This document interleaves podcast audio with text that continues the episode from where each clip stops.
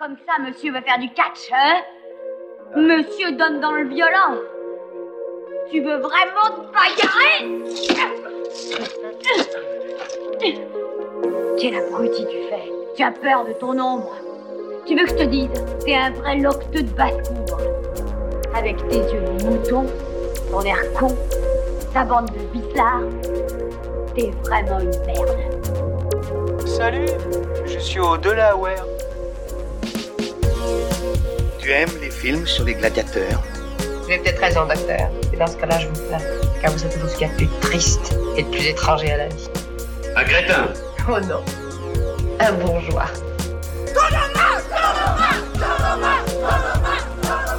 Je retourne ma casquette devant en arrière. Et en faisant ça, je, je fais le vide. Tu te souviens, Sully Je t'ai promis que je te tuerais le dernier. C'est vrai, Patrick, c'est ce que t'as dit. Je t'ai menti. Et bonjour, bonsoir, bienvenue dans Ciné Chill. Et oui, la saison 2, plus personne n'y croyait. Tout le monde pensait que ça n'existerait pas. Mais non, la saison 2, ça commence aujourd'hui. Et pour commencer cette nouvelle saison, bah, on retrouve euh, nos habituels. Je suis avec euh, Chico. Salut Chico. Salut à tous. Avec Francoff. Salut Francoff. Bonsoir. Des siestes euh, cette semaine euh je devrais peut-être pas, en- je devrais peut-être en faire une. là. Alka qui nous a préparé un super jeu pour la fin de l'émission. Bonjour, bonsoir, bah, toujours un plaisir. Eh ben, évidemment. Et aujourd'hui, pour cette première de la saison 2, nous avons un invité. Ça, c'est moi un plaisir. The guest. C'est pas moi qui l'ai dit. Nous accueillons donc euh, Babs aujourd'hui, euh, un jeune, euh, jeune talent, jeune espoir, jeune rookie du, du rap français. Bonjour à toi Babs, comment vas-tu? Bonsoir, ça va très bien, merci de m'inviter. Je suis ravi d'être ici. Ça s'entend Ça, ça s'entend. Ah, non, je suis content, je suis content, c'est cool. Ouais, ça fait un petit moment qu'on en parle de, Ouais, de exact, cette ouais. émission et de euh, voilà de, du Brad, parce que oui, l'émission d'aujourd'hui va être consacrée euh, à notre ami Brad Pitt. Et donc c'est c'est Babs qui nous a proposé le sujet il y a quelques temps et il est tombé au tirage au sort euh, il y a quelques émissions. Vous vous en souvenez euh, sûrement. Euh, et donc du coup, bah, Babs, tu vas nous expliquer pourquoi est-ce que euh, tu nous as proposé de faire une émission sur euh, sur Brad Pitt. Eh bien, tout d'abord parce que j'aime bien Brad Pitt et du coup ça fait une bonne raison. Et non, en vrai, moi Brad Pitt à la base, je suis je suis pas un fan de Brad Pitt parce que je suis pas très cinéphile et du coup j'ai découvert Brad Pitt plus dans les enfin dans les dans les magazines People et tout. euh, Hmm. Et donc je le voyais comme le mec euh, un petit peu euh, dégueulasse, enfin tu vois genre le, le beau gosse par Le- excellence. Le David Beckham du cinéma. Ouais, exactement. C'est exactement ça, mec. Putain, c'est Le mec de qui t'étais jaloux au collège parce que toutes les meufs étaient à fond sur Brad Pitt. euh. Ouais, non, mais tu vois, c'était le, ouais, voilà, le beau gosse détestable. Et du coup, euh, je m'étais jamais concentré sur euh, sa filmographie. Et un jour, ouais, je me suis mis à regarder ses films et je me suis dit qu'il était ultra chaud. Et ça fait partie d'un des, de mes acteurs préférés. Mais en même temps, je suis pas très cinéphile, donc euh, du coup, euh, ça fait un peu, euh, ça fait un peu amateur, quoi, de dire ça. Peut-être qu'il y a des bah, acteurs un petit peu plus, un peu meilleurs, mais pour moi, ça reste. Non, mais ça reste un une- acteur un bon acteur, intéressant. un très bon acteur. Puis c'est avec une filmographie plutôt intéressante, avec plein de plein de genres explorés, plein de plein de propositions. Donc non non, c'est c'est cool d'avoir d'avoir ce thème quand même autour de la table aujourd'hui. Mais du coup, il y en a un autre autour de la table qui a proposé l'émission parce qu'en fait, quand on a préparé le tirage au sort, lui, il a rajouté le le nom de l'émission Brad Pitt, alors qu'il me semble que je l'avais déjà mis. Ah, donc non, il non, avait non, double Tom, chance. avec toi. Ça, ça, c'était tes, tes histoires. euh, C'était pas avec Vampire d'ailleurs Avec Ou, ou, euh, après Non, Pardon après. Pardon, Voilà, je ne vois non, pas de quoi vous mec, parlez. Le mec. Bon bref. Hein Et toi, Brad Pitt Voilà. Du coup, ça dit quoi? Bah, ça dit, euh, moi je suis une groupie hein, de, de Brad Pitt. Je sais plus euh, comment ça a commencé. Un petit peu comme euh, avec Sylvain Wiltord. Dans les magazines. Et à un moment, et euh, puis moi, un de mes films préférés euh, que tu adores, bien évidemment, qui est Snatch. Bien Eh sûr. oui. Voilà, et, euh, et là, bah. pff, Film euh, culte. Voilà, exactement, et Brad Pitt dedans, bah. Ah, je N'en déplaise mots, tu vois. certains. Donc, euh, non, je sais pas, je trouve qu'il est hyper polyvalent. C'est pas juste une belle gueule, comme disait, comme disait Babs. Et ouais, je sais pas. hein, Après, euh, je suis peut-être pas toujours euh, objectif, mais je sais pas. Est-ce vra- qu'on l'est Est-ce qu'on l'est jamais objectif en vrai C'est euh, question de goût, hein. Moi, je le suis toujours, exactement, après, et moi, pareil, pas, il mais- fait partie de mon top, euh, mon top acteur avec des Jim Carrey, des Denzel Washington. Et... Voilà quoi. Ok, ok, ok. Bon bah, merci pour euh, pour vos raisons, les gars. Euh, bon, bah, je vais peut-être commencer à rentrer dans le dans le plus dur du coup. Euh, Francoff, toi, Brad Pitt, euh, ça te parle, ça te ça t'enjaille? Bah Alors honnêtement, je le trouve pas exceptionnel, je le trouve pas mauvais, je le trouve, euh, bah, il passe partout, mais euh, pff, ni chaud ni froid, on va dire quoi. Ouais. Donc toi, euh, sur le coup, est-ce que ça a été facile de choisir un film? Bah, étant donné que j'avais un bon souvenir de Seven, je me suis dit, allez, c'est l'occasion de le revoir, ça faisait 12 ans que je l'avais pas vu, je crois. Ah oui, bon, écoute, normal. Moi, ça faisait au moins autant de temps, hein, facile, hein, que que je l'avais pas eu. du coup, merci pour le revisionnage. Pas de soucis. Et toi, mon ami Chico, euh, du coup, Brad Pitt, euh, est-ce que toi, t'aurais proposé, par exemple, une émission sur euh, sur Brad Pitt dans le dans le petit chapeau ciné chill? Hmm, non, pas forcément. J'aurais proposé. euh, bah non, enfin, on a chroniqué euh, L'Armée des Douze Singes, Oui. qui est peut-être pour moi son meilleur film. Et euh, après, euh, il y a d'autres films que je trouve pas mal. C'est un, c'est un très bon second couteau, je trouve, en fait. Plus ça. Mais on en, on en reparlera avec les- la sélection de films. Mm, ouais, on aura carrément l'occasion d'en d'en rediscuter. Ouais. Et puis bah moi, euh, bah, pareil, rapport un petit peu neutre quoi. Brad Pitt, comme tu disais, il y avait l'armée des douze singes que euh, j'ai vraiment adoré. Mais vu qu'on l'a chroniqué, ça a été un gros sujet alors, dans la préparation de cette émission. Beaucoup de gens voulaient le prendre et on a vraiment dit que bah non, désolé quoi. On a fait un entre-deux sur la jetée et sur l'armée des douze. Vous pouvez toujours aller l'écouter d'ailleurs, hein, euh, c'est toujours dispo. Euh, donc du coup voilà, euh, pareil petite difficulté à, à choisir le film, euh, mais ça j'en reparlerai peut-être un petit peu plus dans, dans ma chronique directement de, par rapport au film que, que j'ai choisi. Euh, mais ouais, Brad Pitt, ouais, c'est un acteur que j'aime bien, mais euh, que j'aime bien quand il est entouré euh, d'autres euh, gros acteurs autour de lui. Quoi. Là, je trouve qu'il est qu'il est beaucoup plus utile dans ce genre de de rôle, dans dans ce rôle, comment dire, euh, d'appoint quoi. Je veux dire en, en duo limite avec des gens. Le dernier exemple que j'ai en date, c'est euh, Jason Statham. Bah, même son Oscar, euh, c'est en second rôle, par. Non, c'est Once Upon a Time, c'est ça? Bah voilà, c'est Once Upon a Time, ouais. C'est Ouais. complètement ça. Je me dis, bah voilà, là, il est, il est parfait en complément de DiCaprio. Le duo fonctionne bien et euh, dans la plupart des films où je l'aime bien, bah il est souvent accompagné d'un autre gros acteur avec qui il crée un, un, un tandem et c'est ça que, que j'aime plutôt bien au visionnage de, de la sélection de, de ce soir. Je suis assez d'accord avec toi d'ailleurs. Pour une fois. C'était plutôt bien dit. Ouais, ouais. Parle bien. hein. Je fais ce que je Ah, Il a un certain talent d'orateur. Bon, maintenant qu'on a survolé un peu le, le départ, qu'on a fait un premier petit tour de table, je vais vous donner l'ordre des films qu'on va, qu'on va aborder ce soir. On va commencer du coup avec un petit cycle David Fincher avec euh, Fight Club et Seven. Euh, on va enchaîner sur euh, la petite bizarrerie de la soirée euh, avec euh, avec Cool World de Ralph, de Ralph Bakshi, excusez-moi. Avec Et le on- blast du gars, déjà, tu sens que c'est pas bon. Ça y est, ça commence. Calme-toi, on va y venir, on va y venir.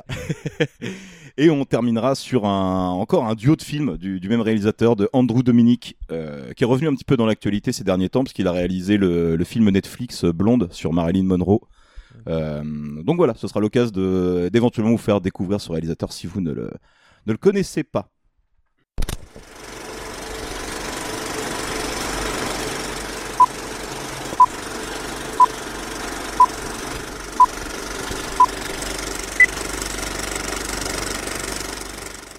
Et donc du coup, bah, on va commencer avec, euh, avec Babs, du coup, qui va nous présenter euh, son film, sa petite sélection. Et du coup, euh, Babs, tu nous as choisi Fight Club. Est-ce que tu peux nous parler un petit peu de, de ce fameux Fight Club? Ouais, ouais, ouais. Bah, Fight Club, c'est un film de, de David Fincher qui date de 1999, euh, qui est adapté d'un roman du même nom, Fight Club, du coup, qui lui était sorti en 96, je crois, si mes recherches sont exactes. Et je crois que ça a été un peu un échec commercial, Fight Club, à sa sortie. Euh, Critique aussi. euh, peut-être, peut-être. Aussi, si critique. Le, Bah, le film a été pas mal qualifié de film fasciste euh, par une certaine critique.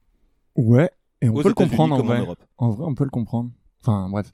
Et euh, du coup, c'est bah, c'est un film qui parle. c'est l'histoire d'un mec qui est en, en léger burn-out, quoi, qui bosse dans une boîte qui qui le fait plus trop bander. Il est un peu en crise existentielle et il a des insomnies euh, permanentes. Et du coup, pour pallier à ces insomnies, bah, il va essayer de d'aller dans des groupes de parole, de sociabiliser, etc., pour pouvoir euh, réussir à, à, retrouver ses, ses, bonnes nuits de sommeil. Euh, et du coup, il finit par retrouver le sommeil comme ça, en rencontrant des gens, mais il, il rencontre Marla, qui en fait est une usurpatrice un peu comme lui. Et, euh, et donc en fait, le fait qu'il y ait un autre imposteur dans ces groupes de parole, ça l'empêche euh, justement de de de retrouver un petit peu de comment dirais-je D'équilibre. d'équilibre exactement. Et du coup ça le replonge dans ses dans ses problèmes. Donc il va lui demander gentiment de de se barrer des groupes de parole dont il où, où il est. Et donc ils font un roulement comme ça. Et puis il rencontre aussi euh, du coup après un voyage d'affaires euh, Tyler Durden un vendeur de savon et euh, qui va euh, commencer à lui euh, tenir un discours un peu anticapitaliste voilà. Et en rentrant de ce voyage d'affaires il va retrouver son appart complètement explosé. Et il va appeler ce fameux Tyler Durden pour aller boire un coup avec lui. Ils vont discuter etc et puis ils vont arriver ils vont finir par avoir l'idée de créer un, un fight club pour un petit peu exorciser leurs euh, leurs problèmes je sais pas si c'est très très bien dit mais Bah, il ils vont essayer côté de euh, décharge quoi, vraiment. Ouais, exactement. Émotionnelle, on se tape sur la gueule pour évacuer nos, nos nos, problèmes nos- stress, etc. Et donc, euh, du coup, euh, bah, ils vont créer ce fameux Fight Club. D'ailleurs, je parle du Fight Club alors que je ne devrais pas en parler, mais mais c'est pas grave. Je partie, serai alors. banni du Fight Club, tant pis. Et Mince. donc, il crée ce Fight Club et il finit. euh, donc, c'est cette idée de, par la violence de, se décharger de tout stress, etc. Ils finissent par, euh, du coup, euh, adopter une certaine idéologie euh, anticapitaliste, anticonsumériste, etc., qui finit par avoir une grosse ampleur. Et, et la finalité de, tout ça, c'est le fameux projet KO. Et ils veulent exploser des, immeubles financiers. Ils préparent une petite révolution, en fait, euh, De derrière aux les fagots, quoi. De derrière les fagots, exactement. Et après, je sais pas si je peux en dire plus pour éviter de Bon, spoiler. pour l'instant, on va commencer sur une Mais on reste euh, là-dessus. no. On reste là-dessus. Donc voilà. Et donc euh, moi j'ai bien kiffé ce film parce que je l'ai regardé jeune, pas ado, mais j'ai dû le voir vers 20 à 21 ans, un truc comme ça. Bah, c'est un peu ce que tu disais au début, en fait, que t'étais pas spécialement cinéphile, donc du coup, c'est Exactement. pas forcément des films que t'as mangé. euh, bah genre quand il à est sorti en l'adolescence ou quoi. 99, j'avais 9 ans et je m'en battais les couilles totalement. Donc euh, donc je l'ai vu un peu plus tard et en plus dans une période où j'avais mon côté euh, que j'ai un peu toujours, tu vois, anticapitaliste et tout, tu vois. Donc euh, bah ça me parlait. Même si au final j'ai une vision maintenant un peu plus critique du film où je me demande si il est réellement anticapitaliste ou si justement, comme tu disais tout à l'heure, c'est pas un discours qui est, enfin si c'est pas un double discours justement parce que au final on a une vision hyper biaisée et dégueulasse de de la lutte anticapitaliste du coup tu vois où en fait les mecs suivent un gourou ont plus vraiment d'idées donc du en fait je suis un peu je suis un peu nuancé sur le film maintenant après l'avoir revu et du coup je l'ai revu là il y a quelques temps du coup pour l'émission et euh, ouais je suis un petit peu euh, perplexe bah, euh, il est un vis-à-vis petit de peu ce film, double en fait. tranchant en même Exactement. temps euh, comme film. quoi. mais après, il parle pas uniquement de ça, il parle aussi des relations humaines, de, de des, des relations de l'homme euh, dans la société, de savoir comment il peut euh, euh, sombrer euh, facilement, de la solitude. Enfin, ça parle de plein de trucs et pas uniquement de de, de lutte anticapitaliste ou d'anti-consumérisme. Il portait sa cravate jaune. Moi, je n'en portais même plus au travail. La première règle du Fight Club est il est interdit de parler du Fight Club. Une fois de plus, je suis à moitié endormi. J'ai dû oublier l'original dans la photocopieuse. La seconde règle du Fight Club, c'est à vous ça? Hein? Mettez-vous à ma place. Prenez une décision de manager. Vous trouvez ceci. Vous faites quoi, vous?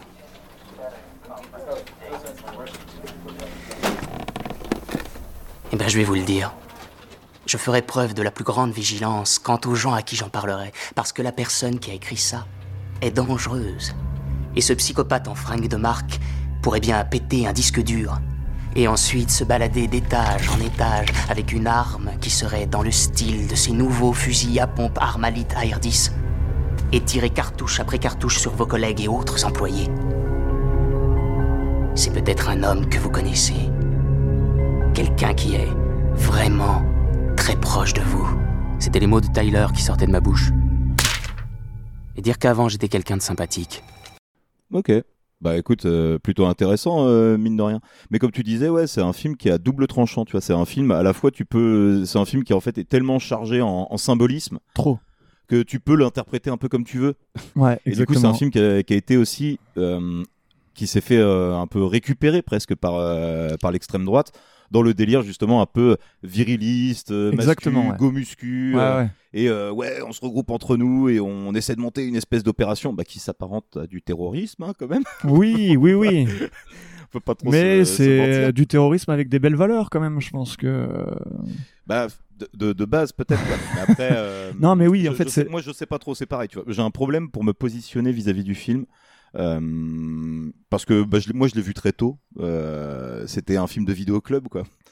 Quand il Et t'avais déjà cet avis-là la première fois que tu l'as vu? Parce Bah que non, moi, la première fois que je l'ai vu, vraiment, je suis parti premier degré, quoi. Tu vois. Le, le- le truc, voilà, moi aussi. Moi aussi, je suis parti premier degré, mais normal en fait. Je pense que c'est un film qui est orienté en fait euh, vis-à-vis d'un public qui est justement adolescent et puis qui est un petit peu en, en rébellion, Mm. euh, qui, qui découvre, waouh putain, en fait, le système il est trop injuste. Vas-y, on va tout faire sauter et puis euh, vas-y go quoi. On y va, on fait la bagarre et on est les, on est les plus forts quoi. Ouais. Euh, j'ai- compris le système quoi. Tu vois, j'ai compris comment ça fonctionne. euh, Je suis plus malin que que la masse. Tu vois, il y a un petit côté. Voilà, bah, euh, je le vois comme ça aujourd'hui, mais à l'époque pas du tout quoi. À l'époque Mm. pas du tout. Tu le prends pour ce qu'il est. Moi, je sais que je me rappelle à l'époque, euh, parce qu'en fait, ce qu'on n'a pas dit, c'est que Tyler, il est aussi projectionniste de films. Oui, oui, j'ai oublié Et de le il dire. diffuse des films où il insère des, des images Des gags. des gags. Et le truc, c'est que bah, dans tout Fight Club, euh, on avait repéré que bah, de temps en temps, il y avait des plans un peu chelous. Et on s'est mis à, à la quête de tous les zizi planqués dans, dans Fight Club. Et il y en a un certain nombre, je pense que vous pouvez vous amuser à le faire sur le film. Il y a vraiment des plans qui sont euh, introduits. Nous, on était plutôt sur ce délire un peu, comment dire, peut-être pas rigolard. Mais euh, en mode ouais c'est un, bon film comme on n'était pas non plus dans le style bon on va faire comme ils font dans, dans le film quoi ça a jamais été une valeur de- d'exemple non plus quoi Non, mais ça te pousse à réfléchir quand même sur euh, nos modes de vie, etc. Enfin, Bah, a été tu une vois, première quand- entrée dans, dans, dans quelque chose quoi. Après euh, c'est clair que là le revoir aujourd'hui, moi j'appréhendais un peu le fait de le revoir, tu vois, parce que ça faisait longtemps que je l'avais pas vu. Et je me dis bah je vais casser un peu le souvenir que j'en ai et puis bah Je ça- pensais que t'allais me dire, bah, bah, je vais aller péter des, des abribus. euh. J'en suis pas encore rendu là. Mais du coup, ouais, le fait de le revoir, ouais, bah, en effet, ça m'a un peu cassé le truc. Quoi. Je l'aime moins que, euh, que quand j'étais ado, parce que justement, je me questionne un peu plus sur, euh, bah, comment dire, euh, bah, qu'est-ce que le film propage comme idéologie derrière? Est-ce que c'est un truc premier degré vraiment? Est-ce qu'il y a une critique? Est-ce que c'est, j'ai j'ai un peu de mal et j'ai découvert dans mes recherches en fait que pour expliquer le film, ils ont été obligés de faire que quatre commentaires audio du film, quoi pour vraiment Ah ouais. expliquer qu'est-ce qu'ils ont voulu faire et compagnie au niveau de la prod et euh, la réalisation et tout. Donc euh, c'est voilà, je, je peux comprendre en fait les gens qui aiment bien le film euh, en, en surface. Je comprends un peu moins ceux qui vont être à fond dans le délire de se dire euh, ah ouais putain mais idéologiquement je suis complètement raccord avec le film quoi. Là ça me Hmm. ferait un peu plus peur quoi concrètement. Et puis après, au-delà de ça, il y a un autre intérêt au film, c'est le twist euh, final. Donc on n'en parle pas pour le moment, mais euh, je Bah, pense que c'est ça qui donne, enfin, qui fait le sel du film, tu vois. Et en plus, après j'ai regardé pas mal d'analyses du film, il y a plusieurs twists dans le twist en fait. Mm. C'est-à-dire que euh, les personnages du narrateur et de Tyler Durden. euh, Non, je peux pas en dire plus en fait. Bah, écoute, on Je va- je non, non, mais là, on va là. continuer le tour de table tranquille et puis une Ouais, fois le ouais, tour de table fini, on passera en petite zone spoil si tu veux qu'on parle de tout ça. Euh, bah pour continuer, je propose bah, à Frankov de, de donner son avis du coup. euh, peut-être que euh, toi, toi pareil, peut-être un avis un peu plus nuancé que quand t'étais euh, gamin. Peut-être que est-ce que tu l'aimais déjà Bah gamin, ouais, j'aimais beaucoup du coup en étant gamin quoi. J'ai dû le voir 3 4 fois, je trouvais ça euh, je le trouvais comme vraiment cool quoi. Maintenant avec le point de vue euh, de maintenant, c'est quand même pas aussi évident, on va dire quoi. Et euh, bah après du coup, les trucs qui me chagrinent le plus, ça sera plus dans la partie spoil en fait. D'accord, ok. Donc, Bon euh, bah on, on- on reviendra à toi Ouais. sur la, la partie spoil alors dans ce cas. Encore une fois, je vais me braquer sur des détails qui me sortent du film, mais bon. Oui, mais ça c'est normal. ça, ça, ça, c'est le vœu. On te connaît. Ouais. bon du coup Alka, toi qui je pense euh, est peut-être un peu plus euh, positif sur le film, on va dire. Tu veux tout casser, c'est ça non, alors euh, moi, moi je vais me faire taper sur les doigts, c'est le seul que j'ai pas revu. Là, de... Oh là là, mais il est Ah insupportable. Oui, mais c'est Voilà. tellement un classique. Ah, voilà, encore. Indécrottable. Je crois qu'il y a une partie de moi vraiment qui a. qui a Rapproche-toi pas du micro, de- frère. a- je pense qu'il y a vraiment une partie de moi qui a pas envie de le, de le revoir ou qui a, qui, qui a une crainte Hmm. par rapport à l'image que je m'en faisais à l'époque, justement. Parce que ça faisait un moment, ça fait un moment que je l'ai pas revu. Je l'ai, je l'ai en DVD, je le vois régulièrement l'affiche. euh, Traînant devant moi. traîner et je suis là ah, parce que justement je me dis est-ce que ça va pas un peu vraiment me casser euh, ouais, l'image que j'en avais? Parce que voilà pareil euh, j'avais maté ça à époque euh, époque rebelle ouais 99 pareil euh, je m'en foutais en plus on allait être champion du monde euh. Et tu vois, était champion de France avec Bordeaux. en bah plus. voilà tu vois 22 buts euh, Donc ça a duré 4 ans pour Alcador. euh, pendant 4 ans, euh, non, euh, l'équipe de France est championne du monde. non, je ne vis plus. euh. non non mais euh, enfin ouais ça je m'y suis euh, intéressé plus tard. Et ouais, quand on était champion d'Europe, putain. C'était incroyable. Vraiment. Bon, revenons au film. Oui, oui. Et, et du coup, que disais-je euh, T'as peur de le Que revoir. voilà, pareil, j'avais vu à une époque, euh, ouais, un peu rebelle, où t'es là, mais ouais, putain. euh, Fou là, non, il y a quelqu'un qui me comprend et tout. nan, nan, Il nan, a trop euh, raison. Je vais trop me taper Le maintenant. twist t'a impressionné parce que t'es là. euh, 'fin, Tu comprends rien. ouais. je comprends pas tout, donc t'es là, ouais, et puis euh, t'es là, ouais, euh, il est torturé avec lui-même. euh. d'un côté, il y a ce côté an- anticapitalisme, et d'un autre côté, on est tous là à aimer quand même le confort, à avoir des choses, et, et on parle tous de thunes au final, et, et voilà, pour moi, c'était vraiment ouais, grand film, mais euh, je pense que, pareil, je serais beaucoup plus nuancé euh, si, euh, si je le revois celui-là. Donc je peux même pas te je- demander s'il y a une scène qui te marque euh, particulièrement dans le film, quoi. Vu que tu l'as pas spécialement revu. Euh, non, bah après, enfin, j'ai j'ai beaucoup de souvenirs quand même, notamment avec euh, Robert Paulson là, quand il, Hmm. il est vraiment plaqué contre euh, contre lui là, en, en mode dépressif. Il y a la scène dont on parlait tout à l'heure euh, avec. Qui, qui est joué par Meatloaf, hein. Euh, ça je tiens à le préciser. On aime beaucoup Meatloaf ici. Bisous mythe. Tu voulais parler de la scène avec Marla? Voilà, ça avec les gants Avec pas, les tout gants. ça. Enfin, euh, Moi, s'il y a quand même où quand il s'éclate la gueule tout seul dans le bureau de son patron, par exemple. Hmm. C'est plutôt. Oui. cette- Moi je crois que c'est la Ça, scène qui me reste euh, du film aussi. Oh non, moi c'est la scène finale, les gars. Sérieux, Ouais. Ouais. Ah ouais, la cinématique de PS1. Ah, là. Ah non, la mais la musique. musique des Pixies et musique, tout, ouais. non, les gars, moi j'ai envie musique de pleurer, j'ai envie de pleurer à chaque fois que je vois cette scène. Ah là là. Magnifique. Mais ouais, Lui tient la main et gueule, tout. euh, Tu travailles dans le bâtiment, c'est pour ça. Il a des chantiers, Babs, il a beaucoup de chantiers. lui. Il a beaucoup de sécu. Quel enfoiré. Et du coup, toi, euh, Chico, Fight Club, Eh classique, bien- euh, pas classique Euh, ouais, je dirais dans. Bah, je l'ai découvert en 2002, je crois. Donc, euh, 14-15 ans. Là, on était Oui, plus champion bah, du monde. Là. Le gars est précis en fiasco. 2002, le 15 avril. Non, non, non, 2002. euh, C'était fiasco Coupe du pas- Monde, là, justement, 99, là. j'ai pas découvert. C'est comme un Matrix, j'ai découvert euh, un ou deux ans plus tard, tu vois. Et euh, bon, donc, bah, 14 ans, euh, société de consommation, petite critique, tout ça. Euh, ouais, je l'ai beaucoup apprécié. Euh, c'est pas, ça fait pas partie des films que j'ai revu beaucoup. Euh, J'étais un peu comme vous, je suis, euh, j'ai dû le voir en gros avant de le revoir là pour l'émission. euh, j'ai dû le voir trois quatre fois quoi. Est-ce que t'étais pas dans un truc ancré en mode, euh, je sais pas, moi j'étais comme ça en mode, ouais bah voilà, c'est c'est acté quoi, Fight Club c'est un bon film et puis basta, on passe à autre chose quoi. De ouf, c'est exactement ça. C'est- Bah en fait, c'est euh, il y a des scènes cultes, mais euh, euh, si je prends Edward Norton, bah je préfère un American History X. Et pourtant, c'est un film que j'ai pas revu énormément de fois Au aussi. 25e heure. Euh, Pareil, 25e heure. 25e heure, c'est. Euh, Brad Pitt, pareil, tu vois, c'est plus euh, l'armée des douze singes.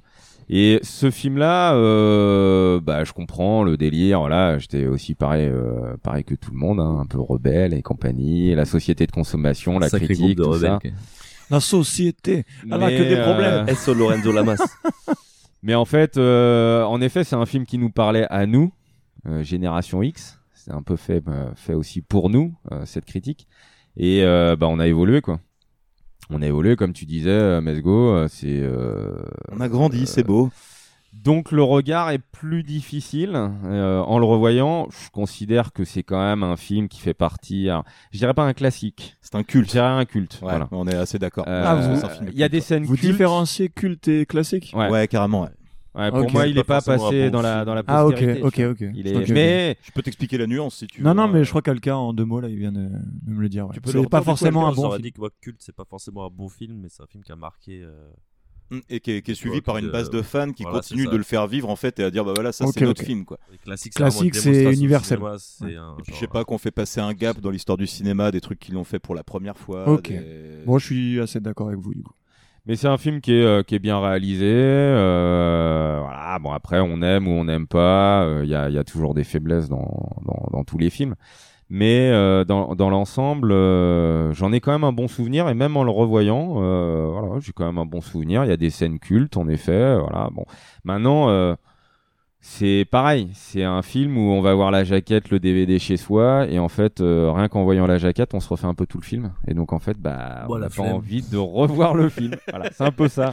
Ouais, mais parce que aussi, ce que je disais tout à l'heure, c'est que le sel, il est dans le twist. Et vu que le twist, tu le connais, quand tu revois le film, t'as plus ce truc-là, tu vois. Ouais, mais t'as des films où tu connais le twist. Des fois, t'aimes bien analyser, tout, euh, ouais. T'aimes Ouais, bien, mais tu- justement, t'as- voir les indices T'as que le, t'as pas t'as vu. le twist, Ouais. t'as des thématiques. Voilà, il y a- il y a ça quand même. Mais dans les thématiques qui sont abordées, euh, tu vois, dans la dans la maladie, euh, tout, tout cet aspect un peu euh, maladie mentale et compagnie, euh, je préfère un, un film qui est moins bien, mais euh, genre un genre euh, Capax avec euh, Ah oui, d'accord, avec Kevin Spacey. Kevin Spacey, voilà, merci euh, Mesgo. Et, euh, et voilà, dans d'autres thématiques, je préfère d'autres films également, mais euh, mais celui-là, ça fait ça reste quand même un film culte. Quand même un bon moment à le regarder. Bon, je vous propose de basculer en partie spoiler. Le petit son, puis on vous rejoint tout de suite après.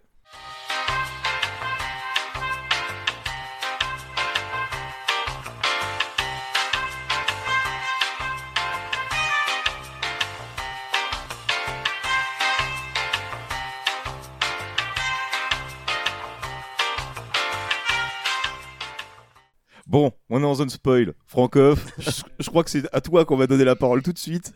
Très bien. Donc vas-y. Euh, vu que t'avais beaucoup plus à dire sur le film avec du spoil, bah vas-y. hein, Beaucoup plus. euh, je sais pas vraiment si c'est le cas, quoi. Et euh, néanmoins, bah. Ah, va falloir assumer. Hein, Oui, bah. Du coup, spoil, on se rend compte que Taylor Durden et euh, merde, Edward Norton, dont j'ai oublié le nom. Le narrateur. Le il a pas de nom, il a pas de blase. Il a pas de nom, je crois. hein. Non, non, il en a pas. Le narrateur, euh, du coup, ne sont qu'une seule et même personne. Et euh, du coup, moi, c'était la première fois que j'avais vu, euh, c'était un peu la claque. Bon, je m'y attendais un peu. Et euh, là, en voyant, du coup, euh, c'est à chacune des scènes, je me demande est-ce que ça tient vraiment debout, quoi? Est-ce que, euh, par exemple, moi, du coup, ce qui m'a le plus sorti, c'est lorsqu'ils sont dans la voiture. Du coup, c'est Tyler Durden qui conduit, lui, il est à l'arrière. Et du coup, elle avance comment la bagnole? Ils ont comment l'accident?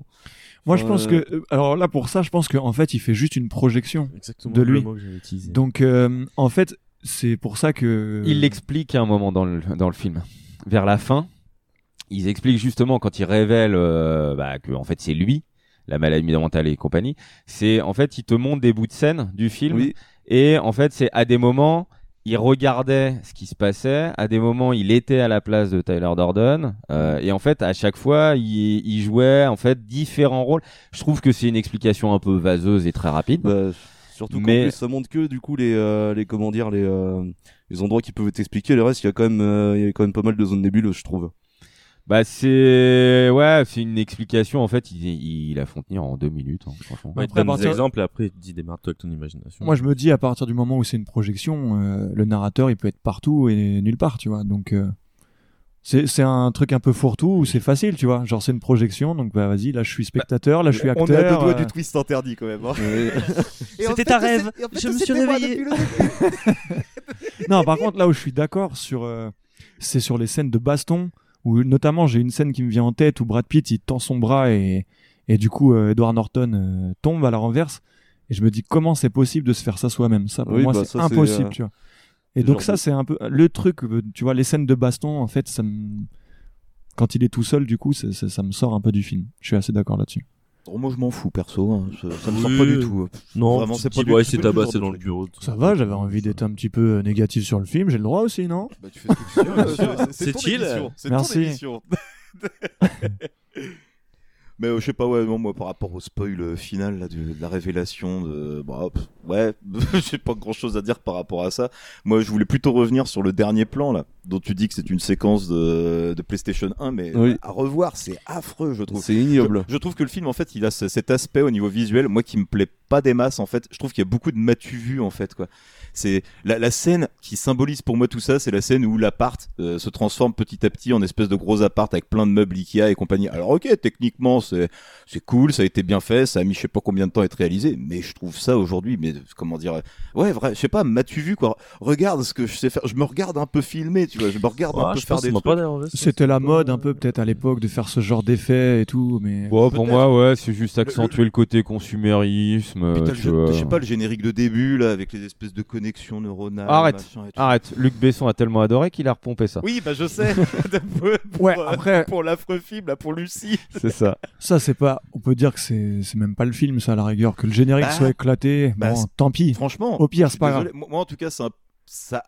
Influence Ça te sort du film. Aujourd'hui, ça influence sur mon Ah ouais. n'est de, pas de ton avis. spectateur en vrai. Ah, Et par contre, pour revenir à la scène de PlayStation 1, quand je disais, moi, je trouvais que c'était une scène culte et tout, je m'en fous que les trucs ils explosent. Oui, J'ai bien, bien compris. C'est plus le fait qu'ils prennent la main de, de Marla et que le, le morceau des Pixies s'enchaîne. Et là, tu te rends compte que, bah voilà, ça y est, tu sens qu'il a, il a incorporé Tyler Durden, qu'il est devenu lui-même et que ça y est, il s'est senti un peu pousser des couilles et qu'il lui prend la main et l'histoire d'amour commence, tu vois. Et il y a une image subliminale de Zizi juste à ce moment-là. Voilà, mais c'est, oui, c'est génial, tu vois. C'est génial. Moi, c'est ça que je trouve beau, en fait. Je suis un peu romantique, en fait. Oh, qu'il est mignon. Et il est célibataire. Oh, oh, placement produit, bravo, c'est joli. Dans un film anticapitaliste. Eh, ah oui, putain, avant qu'on passe à autre chose aussi. Donc, c'est un film anticapitaliste, anticonsumériste, et il y a des pubs partout. Alors, bah, Ikea, quoi. apparemment, il y a Ikea, Starbucks, Gucci, il y a plein de trucs. Et en fait, alors oui, c'est pour dénoncer ça, mais en fait, moi, je me dis pour Ça le film. l'effet inverse. Hein. Et, et surtout pour le film, ils ont dû être payés. Enfin, ils ont dû oui, payer les, Oui, les généralement, marques. Donc, mais je, je sais pas si C'est une douille un peu. pour dénoncer qu'il fait ça. Oui, mais puis après, bah, je sais pas, mais si, en fait, le- moi, quand je vois le film, je me dis, il veut dénoncer quelque chose. et en fait, pour- du coup, bah, il fait l'inverse. Dans... Pour moi, il, il te parce qu'en laisse. fait, il veut dire qu'on est quand même prisonnier du système et que Ah, quoi qu'il arrive, tu vois. et Pour, ben, pour moi, il te laisse. Oui, euh, y a- pour non, moi, il y oui, a un un peu libre ça, en arbitre. je pense. Pour moi, il y a un libre arbitre. C'est euh, justement en fait, c'est euh, tu vois bien que un Edward Norton en fait, c'est le côté qui se raccroche à chaque fois à la société et euh, Tyler Durden, c'est l'inverse. Mm. Et à la fin, justement, comme tu dis, bah, il l'incorpore ou quoi que ce soit, mais en fait, les deux font, euh, voilà. Et en fait, les deux ont trouvé leur place dans la société, nanana. Mais en fait, pour moi, euh, c'est pas si une critique que ça, tu vois. C'est euh, c'est plus euh, le, en fait, c'est plus tourné sur le malaise d'une euh, de de- d'une génération dans une société qui ne qui ne correspond pas à des valeurs qu'on a que, que que nos parents avaient avec justement euh, tu vois l'apparition des, des des grandes marques comme Coca-Cola et compagnie. Et euh, mais il, lui, il ne cherche pas en fait à tout détruire. Il cherche à tout arrêter et euh, à la fin, la solution qu'il trouve, euh, bon, c'est de se mettre une balle. Oui, pourquoi pas. Qui le tue pas, d'ailleurs. Mais euh, ouais, ouais, ouais, ouais, mais il est solide. euh, C'est. Tyler Darden qui le tue. Mais euh, je trouve, je trouve, il y a, il y a des bons côtés hein, sur euh, sur les thèmes en fait qu'il aborde justement. Tu vois le le le, le côté euh, le mec complètement insomniaque et en fait bah c'est euh, il le dit au début du film que euh, à partir du moment où en fait euh, voilà tu dors plus et compagnie en fait t'as des absences complètes. Et bah c'est ce qui explique euh, bah que en fait euh, il, pour pour sa boîte il est parti dans dans différentes villes et compagnie. Et en fait bah c'est là qu'il a monté les différents fight clubs tout ça.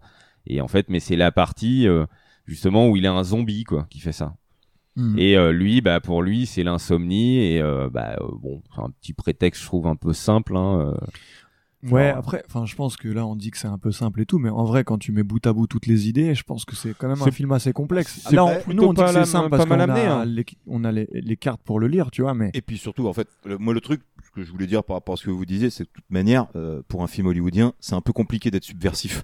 C'est quand même euh, le cinéma, c'est une industrie, une industrie qui touche quand même euh, avec euh, beaucoup de sponsors, beaucoup de de- d'investissements, de, marques et compagnie. Je veux dire, c'est compliqué de passer à côté, quoi. Donc lui, il fait ce qu'il peut, mais je pense que la vraie œuvre subversive Fight Club, c'est plus le bouquin en fait, apparemment quand même. Euh, parce Ouais. que le, de ce que j'ai cru en comprendre quand même, hein, le, le film simplifie beaucoup les intrigues du bouquin. Hmm. Euh, est-ce que c'est, est-ce que c'est pas est-ce pour que le truc est plus Son auteur chie sur le film aussi? Oui, Chuck Palahniuk, Ouais, euh, Chuck Palahniuk. pour ne pas le citer. Mais est-ce que c'est pas pour ça que ça a été un échec commercial du coup Bah en fait, le truc, bon, Complotiste. déjà, on, on va peut-être pouvoir passer euh, déjà arrêter la partie spoil. Petit générique.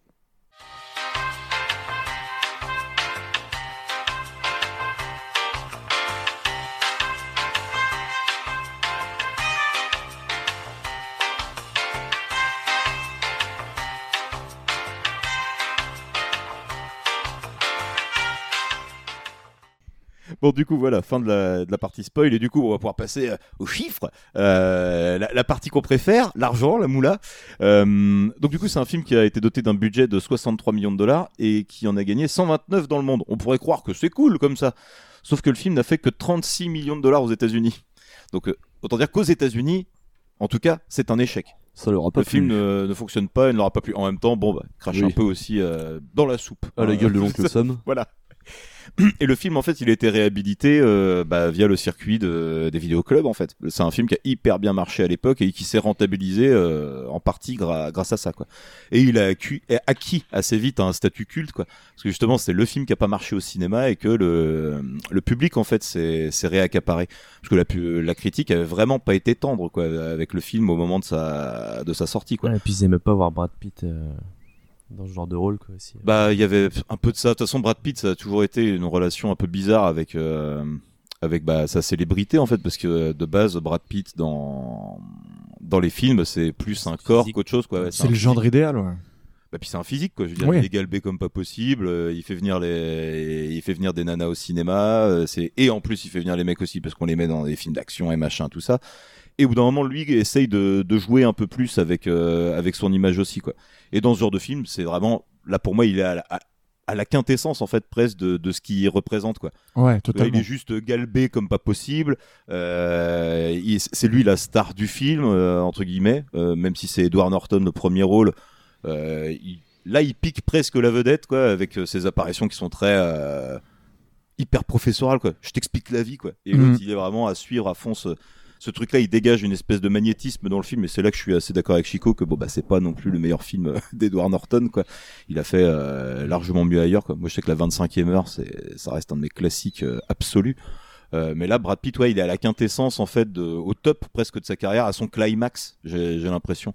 Il sera jamais, j'ai l'impression, aussi exposé qu'il l'a été dans dans ce film-là. C'est, on est là à ce moment-là au sommet absolu de la, de la carrière de Brad Pitt, à mon sens. Donc euh, voilà, Je- euh, moi j'avais à dire sur Fight Club. Est-ce qu'on a encore quelques quelques petits trucs à dire ou on enchaîne sur Peut-être euh, sur le jeu, suivant sur le jeu de Brad Pitt, parce qu'on en a pas beaucoup parlé de Brad Pitt, on a beaucoup parlé du film, mais euh, on n'a pas trop parlé du jeu de Brad Pitt. Moi, je Si trouve tu que veux faire une petite parenthèse là-dessus. je Ouais, non, c'est très rapide, mais bah, non, mais je trouve qu'il il est bon. Je crois que c'est lui qui a demandé d'ailleurs au réalisateur de d'avoir justement lui-même une double personnalité dans son personnage où il arrive et parce qu'il devait être uniquement bresson et justement être donneur de leçons machin et en fait il a cherché à en faire quelqu'un d'assez marrant etc tu vois euh, notamment le fait de mettre des gags dans Enfin, tout ça, ce côté-là un peu euh, personnage loufoque, c'est, il me semble, hein, si je dis pas de bêtises, que c'est Brad Pitt lui-même qui a demandé au réalisateur de C'est mettre lui ce qui amène ça euh, au réalisateur Ouais. en lui disant je veux faire comme ça avec mon personnage. quoi. Et je trouve que ça fonctionne bien et qu'il y a une évolution du personnage dans tout le film où justement il arrive euh, beau gosse, un peu chill, cool, rigolard et il finit par être détestable au possible et un bon gros fils de pute, tu vois. Il s'est fait, il s'est fait péter un morceau dedans. Exactement. je crois qu'on a regardé les mêmes vidéos YouTube. Oui, absolument. Coucou Ouais, j'ai vu TFTC. ça. euh. Exactement. Je vois pas de quoi tu parles. Vidéo store. Swap. Pas. Ouais, ouais, c'est ouf ça. C'est cool. Bah bravo, bravo. Oui, il dit d'ailleurs, euh, lui, il a l'argent pour se refaire la dent, donc il s'en bat les couilles de se faire péter une dent par son dentiste. Oui, voilà, hein, ça, ça va. Voilà. Mais permettre. non, et du coup, je trouve que ouais, l'évolution du personnage, il la tient bien, euh, Brad Pitt. Et je Bah, trouve bon dedans. Moi. Moi, c'est ce que je disais, tu vois. Moi, je trouve que en termes de, de performance en soi, c'est peut-être euh, un des moments les plus importants de sa carrière, en fait, Fight Club. Mais un peu aussi comme le film dont on va parler euh, Exactement. tout de suite, parce qu'on va enchaîner avec Seven. Et dire que ça aurait pu être Russell Crowe à la place. Oui, j'ai vu ça. Dans. Fight Club Ouais, ouais. Dans Fight Club. Casser la gueule de tout le monde. C'était Russell Crowe et à la place de Edward, Edward Norton, Norton, putain, je l'ai vu tout à c'était l'heure, en plus. Matt Damon ou Sean Payne. Ouais, je Un coup de klaxon et il démarrait, le mec. hein. Et Edward Norton, il a refusé Man on the Moon pour faire ça. Bah, je pense qu'il a bien fait, vu euh, la perf de Jim Carrey. C'est ça. Je pense qu'on peut pas trop. euh, on écoute sur les anecdotes, on écoute sur les trivia. Allez, Allez. on enchaîne avec Seven. Le tueur a installé un seau et a continué à le servir. Il a pris son temps. Le légiste dit que son petit jeu a pu durer environ 12 heures. La gorge de la victime était enflée, sans doute à cause de l'effort. Et à un moment donné, il a dû s'évanouir. Le tueur a dû lui foutre un coup de pied. Il l'a fait éclater. Le sadique, l'enfoiré. Si vous voulez tuer quelqu'un, vous passez devant et vous tirez. Vous n'avez pas besoin de prendre autant de temps. À moins que l'acte en lui-même ait un sens. Bah voyons. Un type se chamaille avec un gras double et décide de le torturer. C'est aussi simple que ça. On a retrouvé deux factures chez lui. Ça veut dire que le tueur a tout laissé en plan pour retourner illico presto au supermarché. Et alors? Demandez-lui. Moi, euh, j'en sais rien, j'ai passé la journée dehors. Et ça ne fait que commencer. Quoi On a un mort, pas trois. Sans mobile.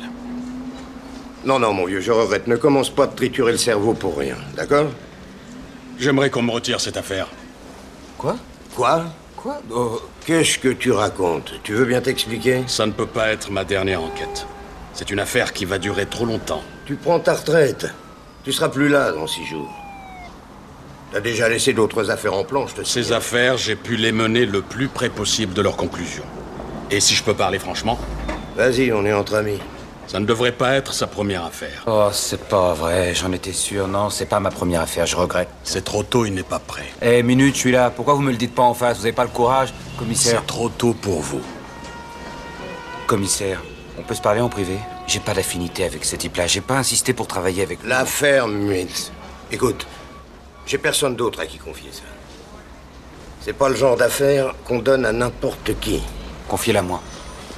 Qu'est-ce que vous dites? Bah ouais, il en veut pas. Tant pis. Alors salut, bon voyage. Et amusez-vous bien. Donnez-la moi. Non, je vous mets sur autre chose, Mills. Sortez maintenant. Sortez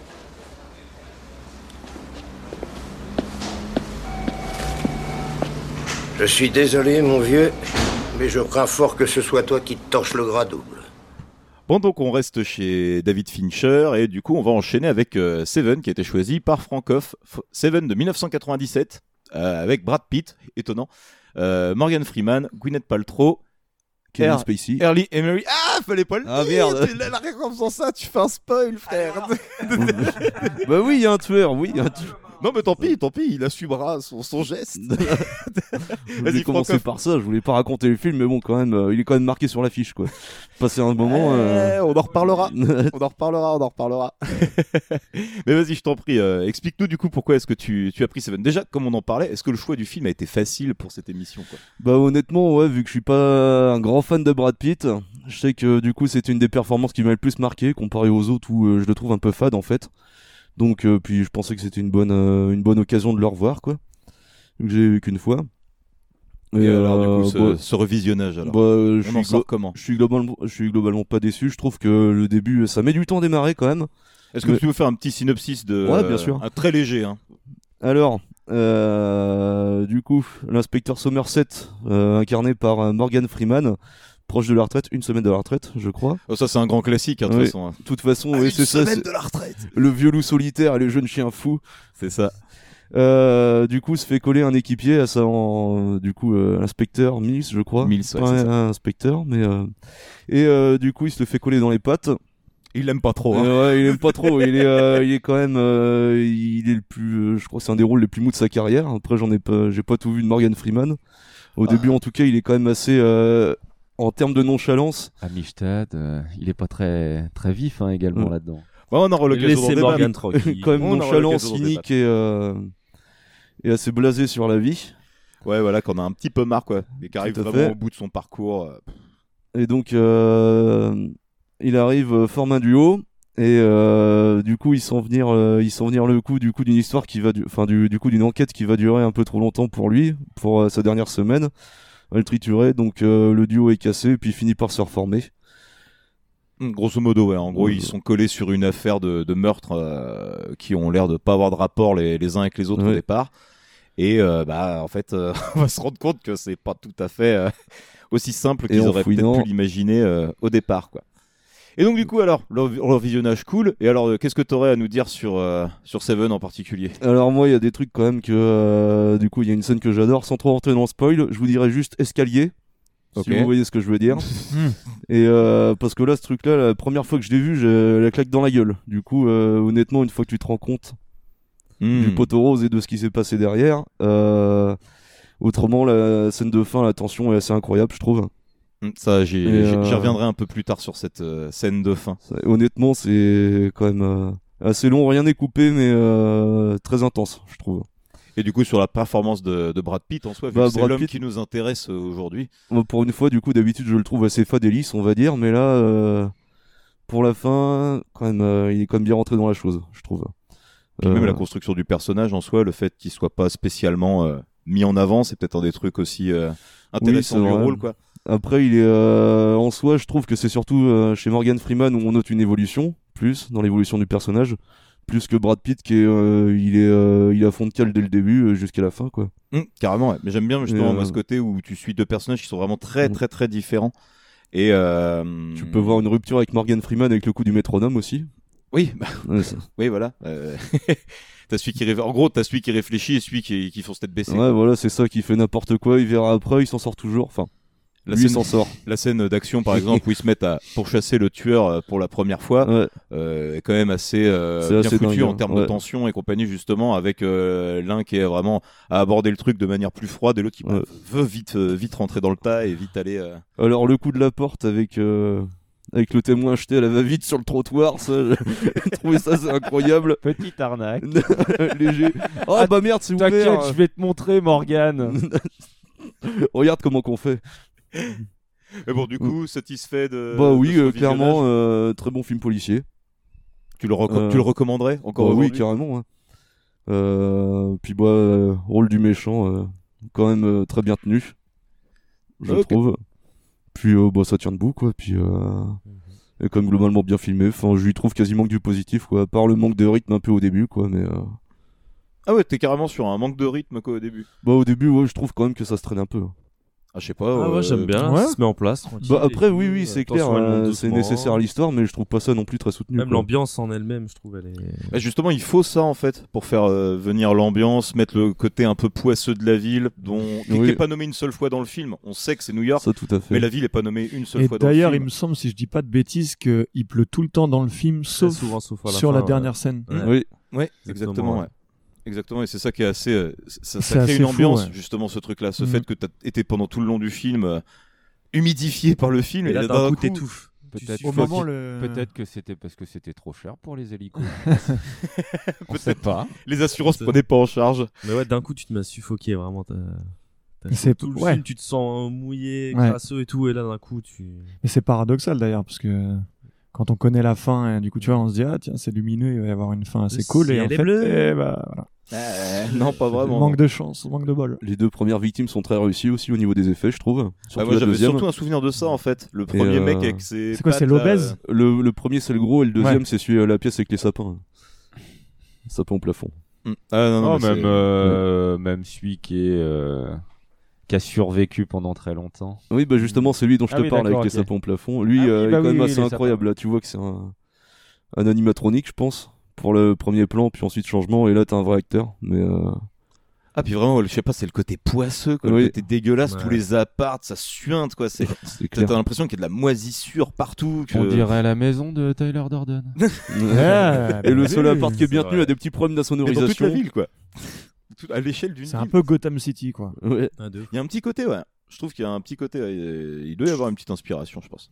Mais du coup, on va passer aux, aux avis des uns des autres. Du coup, euh, je vais enchaîner avec toi, Babs. Du coup, euh, euh, toi, Seven, euh, Moi, en tu l'as vrai, découvert tard aussi, je suppose. à peu près en même temps que Fight Club, je crois. Ok. Ouais. Et T'avais fait euh, le cycle, en fait. Ouais, ouais, ouais. Mais en fait, c'est là, j'ai découvert Brad Pitt et je me suis enchaîné des, des films de lui. Et bah, Seven, moi, j'ai kiffé de ouf. Déjà, le délire de, de tueur, euh, sept péchés capitaux et tout. euh, je- moi, je, je sais pas, je kiffe ce genre de symbolique un et tout. dessus. Ouais. ça a jamais été fait, tout ça. Non, jamais. Mais non, non, tu, tu vois, c'est c'est un truc genre la symbolique, elle est ouf, tu vois, le délire où le mec il est dans des délires un peu bibliques et tout. Moi, c'est c'est totalement mon, mon truc. Donc j'ai kiffé. Délire mystique, là, un peu. Ouais, les délires mystiques, j'aime trop. Complotiste Théorie du complot Mais. euh, Sur le bûcher il, il fallait un conclueur. Mais et puis ouais, la performance des deux, bah Morgan Freeman, je trouve il est fidèle à lui-même. Tu vois, moi, il c'est pas un acteur qui me transcende, mais il fait le La taf. sagesse. Ouais, tranquille. Brad Pitt, il est ouf, la scène de fin. Voilà, où tu sens qu'il il est dans le doute, il est dans le doute, il sait pas quoi faire et puis euh, voilà. Gwyneth Paltrow, elle est juste aussi, je trouve. Ouais. Et puis et puis le le tueur dont on ne doit pas dire le nom mais dont on a dit le, le nom, nom quand même, déjà été dit. T'as qu'à dire qui Voldemort. est, qui est magnifique, tu vois, qui est impassible, qui fait son truc. Ah, c'est enfin Petit moi je veux dire il y a, il y a tout, il y a l'ambiance, il y a le scénario, il y a le twist, il y a les acteurs. En vrai moi pour moi c'est on parlait de culte et de classique, pour moi je trouve que c'est un classique, mais je dis bien pour moi. Après Mm. peut-être que c'est pas Moi, le j'aurais cas pour tout tendance, le monde, pareil, mais mine de je rien, suis à dire d'accord avec Seven, c'est un ouais. classique. Bah, Mais, dis-nous euh, ce voilà. que t'en penses. Du coup, juste Alors moi ce que j'en pense de Seven, moi j'aime beaucoup Seven déjà parce que bah en fait je trouve que là euh, Morgan Freeman vous disiez ouais peut-être un peu fade et tout. Moi je trouve qu'il touche le rôle de sa carrière en fait sur euh, sur Seven quoi. Parce que le générique t'indique que Brad Pitt est le personnage principal, c'est le premier nom à s'afficher derrière Morgan Freeman, mais en fait pour moi je trouve que le film est quand même vachement centré sur Morgan Freeman. sur son rapport avec euh, le commissaire là, qui est joué par euh, Early Armé, qui euh, qui jouait le, le sergent instructeur dans euh, dans Full Metal Jacket. Ah putain merde. Oui, c'est lui. pas fait gaffe. oui. Qui qui à la base devait jouer le tueur. Ah ouais, il Mhm. aurait été incroyable. Mm. À la base, c'est lui qui devait jouer le tueur. Bref. Euh, en tout cas, moi, j'aime vraiment beaucoup le film. Moi, ça avait été comme Fight Club, la crainte en fait de putain de, de me gâcher un, un truc que j'aimais vraiment bien. Euh, mais pas du tout. C'est moins le cas, ouais. Pas du tout en fait. Ouais. Moi, je me suis même retrouvé à me dire, eh, mais ça, c'est quand même vachement Ouais. cool. Justement, la, la mise en scène macabre des des meurtres, euh, je trouve fonctionne vachement bien. On est à mi-chemin entre le thriller et le, et le film d'horreur presque par moment quoi. Le, le le mec qui se redresse là alors qu'on pense Ouais. qu'il qu'il est cadavre. Waouh, ça fait euh, ça fait son petit effet. Mhm. et euh, et tu parlais de Gwyneth Paltrow. Moi, je trouve qu'il y a une scène Ouais. dans le film. Moi, c'est la scène qui me qui me touche vraiment très fort. Et ils sont euh, en fait à faire un repas. Euh, Gwyneth Paltrow, qui est la femme de, de Brad Pitt dans le film, euh, a invité Morgan Freeman à manger. Euh, Brad Pitt était pas très d'accord, mais bon bah soit quoi. C'est sa femme qui l'a invité à manger, donc il, il rentre à l'appartement. Euh, premier truc que Brad Pitt fait en arrivant chez lui, il va pas saluer sa femme, il va faire des gros poutous à son chien, machin, euh, à deux doigts du truc un peu gênant, quoi. et, euh, et au milieu du repas, euh, Morgan Freeman pose une question à Gwyneth Paltrow, lui demandait, mais vous, en fait, euh, depuis que vous êtes euh, arrivé ici, ça va? Vous vous, acclimatez, compagnie? Elle prend son temps pour éventuellement répondre, et elle a pas le temps de répondre que Brad Pitt fait, bah non, non, écoute, pas de souci, non, elle va bien. Elle va bien, tout va bien, tout se passe bien pour elle. Et je trouve la scène vraiment forte en fait dans la mesure où où tu vois que là justement Brad Pitt il se met en difficulté dans le rôle parce qu'il se donne pas un rôle de mec euh, super agréable en fait quoi. Pas le genre de mec avec qui t'as envie d'avoir de l'empathie à la base. Euh, l'empathie elle vient plus de de sa femme en fait et de la manière dont elle, euh, elle surmonte tout ça et elle finit par dire bah oui en fait voilà je je- j'aime cet homme quoi sans révéler un, un des autres twists du film qui euh, pour le coup fait bien mal à la tête En plus, t'as l'enchaînement sur la scène, excuse-moi de te couper. Non, mais t'en juste avec le bruit aussi du métro à ce moment-là. Mm, c'est ça, ouais, qui traverse l'immeuble et tout. enfin. Ah, on s'habitue, on s'habitue. Mm. Ah putain, l'enfer quoi. Et tu sens qu'elle est dans une détresse absolue, mais que lui il veut pas voir ça et qu'il pense que bah juste voilà, avec un peu d'acclimatation, ça va passer. Ça va passer alors qu'elle a sacrifié son taf, elle a sacrifié plus ou moins sa vie en fait pour euh, pour pouvoir l'accompagner dans son délire d'inspecteur à, à New York. Elle aime vivre dans une petite ville, comme elle le dit. Ouais, enfin je sais pas, je trouve ça vraiment je sais pas, moi ça m'a touché, je trouvais ça hyper triste en fait, vraiment. Et puis après au-delà de ça, ouais, l'enquête est bien menée, euh, le retournement est quand même assez ouf et puis bah la scène finale, comme je vous ai dit, on en reparlera plus tard mais euh, euh, bonjour quoi, ça marche toujours aussi bien, même en clair. sachant ce qui se passe. Ouais, tu l'attends en fait. C'est parce que surtout le petit détail aussi. euh, Ah, votre femme elle a appelé, faudra peut-être acheter un répondeur. Ouais, non, mais enfin voilà, il y a tellement de trucs. Enfin, je sais pas, il y a une charge émotionnelle assez forte en fait, moi qui m'a pris sur le film, mais vraiment, euh, je je regrette pas du tout le, le revisionnage quoi. Pas du tout. Et toi, Chico, vu que tu m'as interrogé sur mon Eh bien, mon avis, euh, je te retourne la question. Moi, je me souviens que ce film, euh, j'avais pas eu le droit de le voir quand il était passé sur Canal, mais ma mère voulait pas. Et donc, euh, j'avais vu le début avec le premier meurtre, et j'avais vu la fin avec le colis. Et donc, euh, bon, je m'étais démerdé pour le voir un petit peu plus tard. Mais du coup, c'est ce qui me reste le plus du film. Euh, et c'est un- vraiment ces deux éléments là quoi. Ouais, en fait, euh, parce que ben, euh, c'est ce qui m'a donné envie de toute façon de après grappiller. euh, merci aux rediffusions de Canal pour euh, pour le voir. On remerciera jamais assez les parents qui avaient Canal Plus quand on était gosse. Oh, putain, merci, merci. Et dans le délire, euh, c'est pas un film que j'ai revu très souvent. Parce que là, ça devait être la troisième ou quatrième div- euh, euh, Ce qui est fois pas mal déjà, hein. Et ouais, mais je, je suis quelqu'un qui regarde beaucoup. Ah oui, ok, d'accord. Parce que euh, moi, re-regarde 3-4 fois, beaucoup c'est les que j'ai bien aimé le film. hein. Demande-lui combien Ah de oui, fois il a mais- vu Rocky 4 euh, On compte plus. On compte plus. Au moins 4-5 fois par an déjà. Donc, euh. par an. Ah ouais. D'accord. Et ouais, moi ça me 44. dérange pas et je préfère justement comme moi avec les yeux dans les revoir bleus. des films, euh, j'aime bien. Et euh, non, très bon film, euh, j'en gardais de toute façon un très bon souvenir. Euh, les, comme vous le dites, hein, l'ambiance, les scènes, euh, des, des meurtres, euh, le, le méchant, euh, que, qui est un acteur que j'adore hein, en plus. Donc, euh, euh, par contre, je suis pas si dithyrambique sur la prestation de, de Brad Pitt. En effet, Morgan Freeman, euh, ouais, je trouve que euh, ouais, on est souvent habitué en fait à, à ce type de personnage de la part de Morgan Freeman, mais Oui, ça marche sûr. super bien. Euh, Brad Pitt, euh, ça marche. Mais euh, alors je sais que voilà le réalisateur veut qu'on n'ait pas d'empathie avec lui justement avec la scène du repas et euh, et même le ouais bah non mais il veut pas l'enquête bah file-moi moi je le reprends vas-y euh. C'est un gros beauf quand même. voilà hein. c'est un peu mais je, je le trouve pas par rapport à tous les films que j'ai vus de lui de, de, de Brad Pitt c'est pas forcément la prestation qui me marquera maintenant euh, il joue quand même très bien et, euh, et c'est un tout en fait c'est plus euh, la plus totalité du film qui fait que euh, voilà c'est pour moi c'est un classique L'alchimie Tu quoi. vas pas regarder ce film pour euh, la performance de Brad Pitt, quoi. C'est vraiment tout. euh, Pour tout, en fait, ouais. ouais voilà Et bah du coup Alka, euh, je pense que t'en as déjà dit pas mal hein, mais ouais, euh, bah moi je kiffe de ouf. Hein. Façon, ça, s'entend, ça s'entend de toute façon. thriller, toi c'est ton genre ce toi. que j'aime, c'est tout à fait, euh, tout à fait ce que je kiffe. Et euh, pour le coup, ouais, c'est vraiment un classique du genre, je trouve. Tu l'avais découvert comment toi du coup euh? Eh, je sais plus, je sais que je l'avais découvert après Fight Club. Pff, Ça se trouve juste, il passait à la télé. Je me suis dit, ah tiens, je l'ai pas vu. Je regarde le synopsis, je vois les acteurs. Je dis, bon, bah vas-y. Et là, je fais, ok. Et ouais, non, celui-là, il me fait kiffer de ouf. Il me fait un peu penser à Bone Collector. Je sais pas si tu. Euh, celui-là, euh, je suis pas sûr de l'avoir vu. Avec Angelina Jolie et euh, Denzel Washington. Ah, clairement, je pense pas. Et euh, pareil que j'avais découvert à la télé, que j'avais bien kiffé aussi.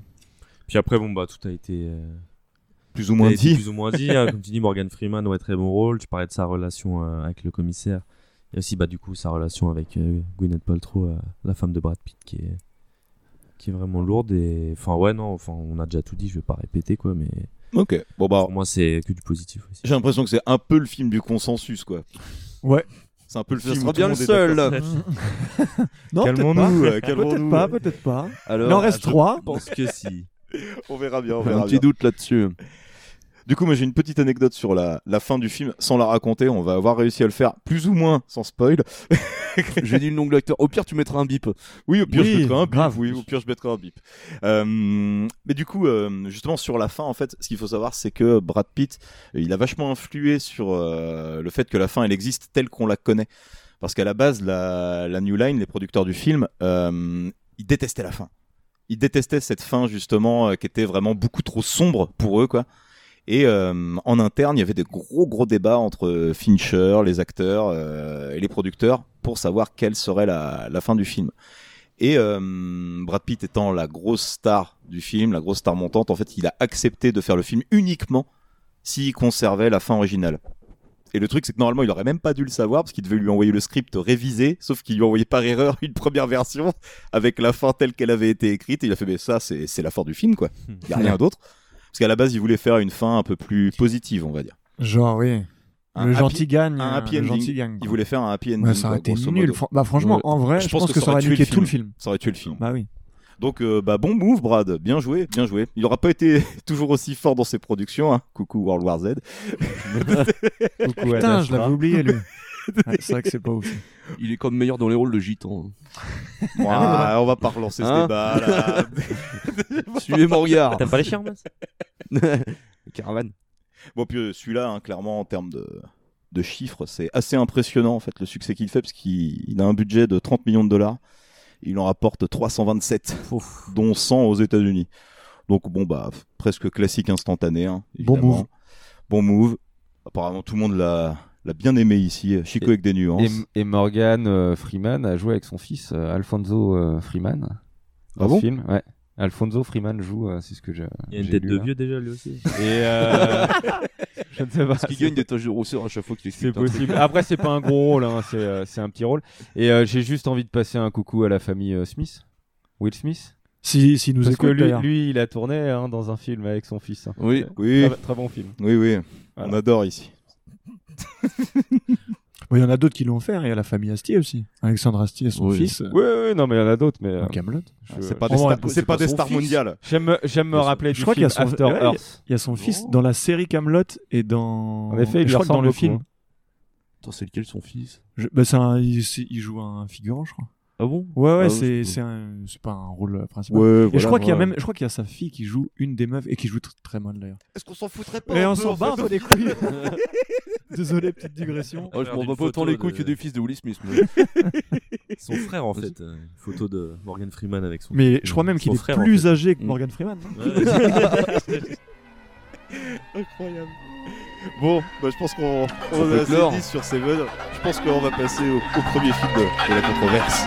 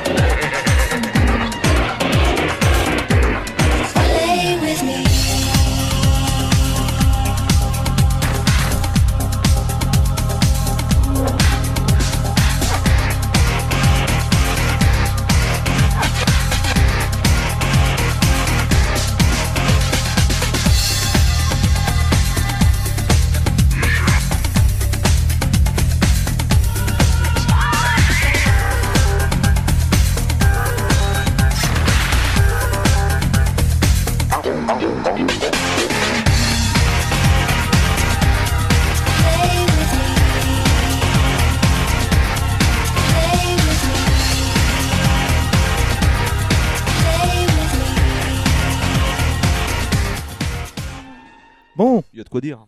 Voilà. Tu, tu commences bien, tiens. Il y a de quoi dire.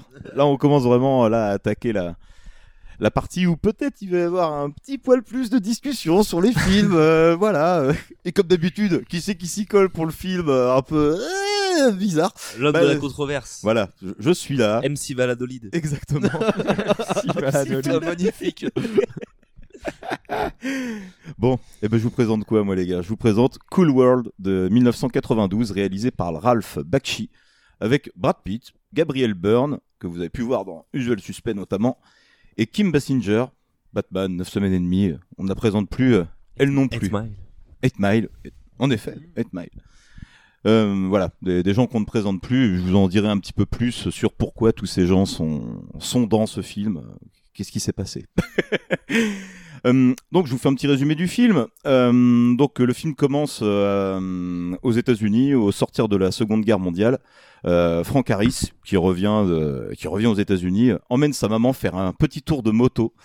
Et malheureusement, bon, quelques minutes plus tard, ils sont percutés par un couple ivre qui sortait d'un casino et la mère de Frank meurt sur le coup. Au même moment, dans un univers parallèle euh, composé de, de Toons, euh, un scientifique qui vit dans ce monde de, de dessins animés euh, tente d'ouvrir un portail vers le monde réel pour y accéder, mais euh, par erreur, en fait, rapatrie Frank dans, euh, dans ce monde qui est nommé Cool World.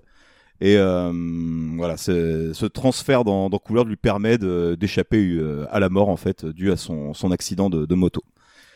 Euh, quelques années plus tard, en 1992, on se retrouve avec Jack Debs, un dessinateur de comics qui sort de prison euh, après avoir purgé une peine pour meurtre.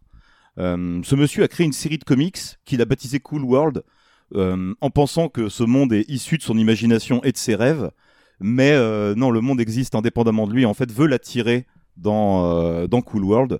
Et euh, notamment le personnage de Hollywood, euh, une euh, femme dessin animé, qui rêve de coucher avec un humain pour elle-même devenir euh, une humaine. C'est euh, les règles qui existent dans Cool World. Et, euh, c'est ici qu'on retrouve Frank, du coup, notre ami bloqué dans Cool World depuis la fin de la Deuxième Guerre mondiale, qui lui s'est reconverti en, détective, en inspecteur, et qui lui traque justement les, les Toons qui tenteraient de vouloir coucher avec, avec des humains et qui pourraient bouleverser complètement l'équilibre du monde. Je m'arrête là pour le synopsis. Euh, déjà pour pas trop vous en dire, euh, si vous voudriez vous, vous plonger dans Cool World euh, un de ces jours. On sait jamais. On sait jamais. Ça peut je, je ne parle pas des gens autour de cette table, hein, manifestement. Bon courage. Mais bon, je vais vous poser un peu le contexte de Cool World parce que concrètement, on va pas se mentir, les gars, Cool World, c'est pas un très bon film. Je préfère le dire Sans tout de déconner. suite. je, je- je ne vais pas m'en cacher. Euh, cool World, c'est pas un très bon film, mais il y a un milliard de raisons qui font que Cool World, c'est pas un très bon film, mais ça part d'un. Quoi? Cool World, c'est pas cool? J'ai pas voulu la faire. Mais du coup, pour vous parler de Cool World, il faut déjà que je vous présente euh, son, son réalisateur un peu, Ralph euh, Bakshi, euh, qui est un réalisateur en fait, euh, on va dire un peu underground et qui a, qui a marqué à sa manière l'histoire du cinéma d'animation, puisque c'est lui qui en 1972 a réalisé Fritz the Cat, euh, qui est adapté Oh. d'une grosse, BD underground aussi, et un, une œuvre qui a été euh, la première œuvre d'animation dans, dans l'histoire du cinéma à être classée X à l'époque. euh, ce qui était un gros gros bouleversement dans la mesure où à l'époque déjà l'animation était vue comme un comme un truc pour enfants. Donc Ralph Bakshi c'était un mec un peu un peu décalé en fait par rapport à ce que pouvaient faire des boîtes comme Disney. il était un peu à côté du truc. Euh, le deuxième gros projet auquel il a été euh, rattaché et qu'il a fait, c'est la première adaptation du Seigneur des Anneaux euh, en 1978 euh, en animation qui utilisait une technique qu'on appelle la rotoscopie. Et la rotoscopie, en fait, c'est filmer des acteurs en train de, faire quelque chose et ensuite de reprendre des plans et de dessiner par-dessus pour recréer les, les mouvements de, la, manière la plus réaliste possible. Et du coup, ça crée évidemment un espèce de petit décalage et un style visuel assez particulier. On aime ou on n'aime pas, mais euh, ça a le mérite ça le mérite d'exister quoi. Euh, cette adaptation, euh, il a pu faire que la première partie, qui se concentrait sur le premier livre et la première moitié du second, parce que bah, cette adaptation n'a pas du tout rencontré de, succès. Et, du coup, bah, ça a confirmé les producteurs pendant très longtemps sur le fait que Le Seigneur des Anneaux était un livre inadaptable. Spoiler, on a prouvé depuis que bah pas du tout. Parce que les films de Peter Jackson sont quand même très très très très solides. Mais voilà, en gros Ralph Bakshi c'est un gars qui a rarement eu de la chance dans sa carrière, qui était quelqu'un de, plutôt talentueux mais qui était hors, un peu hors système, un peu un pas de côté quoi. Euh, donc voilà, la petite présentation rapide de qui était euh, Ralph Bakshi. Et du coup pour ce qui concerne Cool World, euh, cool World c'est le tout dernier projet qu'a fait Ralph Bakshi au cinéma. Après, il s'est beaucoup plus reconcentré sur des, des courts métrages et sur des petits travaux personnels parce que pff, il Après, il a l'air taffé à l'usine, parce qu'il s'est rendu compte que c'était pas Bah, il était-. Il était complètement dégoûté de l'industrie en fait, de l'industrie cinématographique. euh, dans la mesure où euh, c'est lui qui l'a écrit, qui a écrit, euh, comment dire, Cool World, la première version du scénario. Et cette première version du script euh, était censée être un film d'horreur mêlant animation et prise de vue réelle avec un scénario euh, apparemment complètement différent en fait, avec l'histoire de justement d'un toon et d'une euh, humaine qui couchaient ensemble et qui générait une espèce d'enfant euh, capable de voyager entre les deux mondes et puis qui se mettait à plus ou moins tuer des gens. C'était une version qui c'était assumé dès le départ, une version bien plus dark en fait que Roger Rabbit, qui lui est antérieur. Roger Rabbit est sorti en 88, donc il s'inspirait fortement de ces, ces travaux-là. C'était l'idée de base qui avait été vendue au studio, et euh, c'était là-dessus qu'il avait été embauché. Sauf que les producteurs, en fait, dans son dos, ont pris le scénario, ont dit bah non, en fait, on va faire autre chose, et ils ont fait modifier le scénario par deux autres scénaristes euh, à l'insu de Ralph Bakshi, quoi.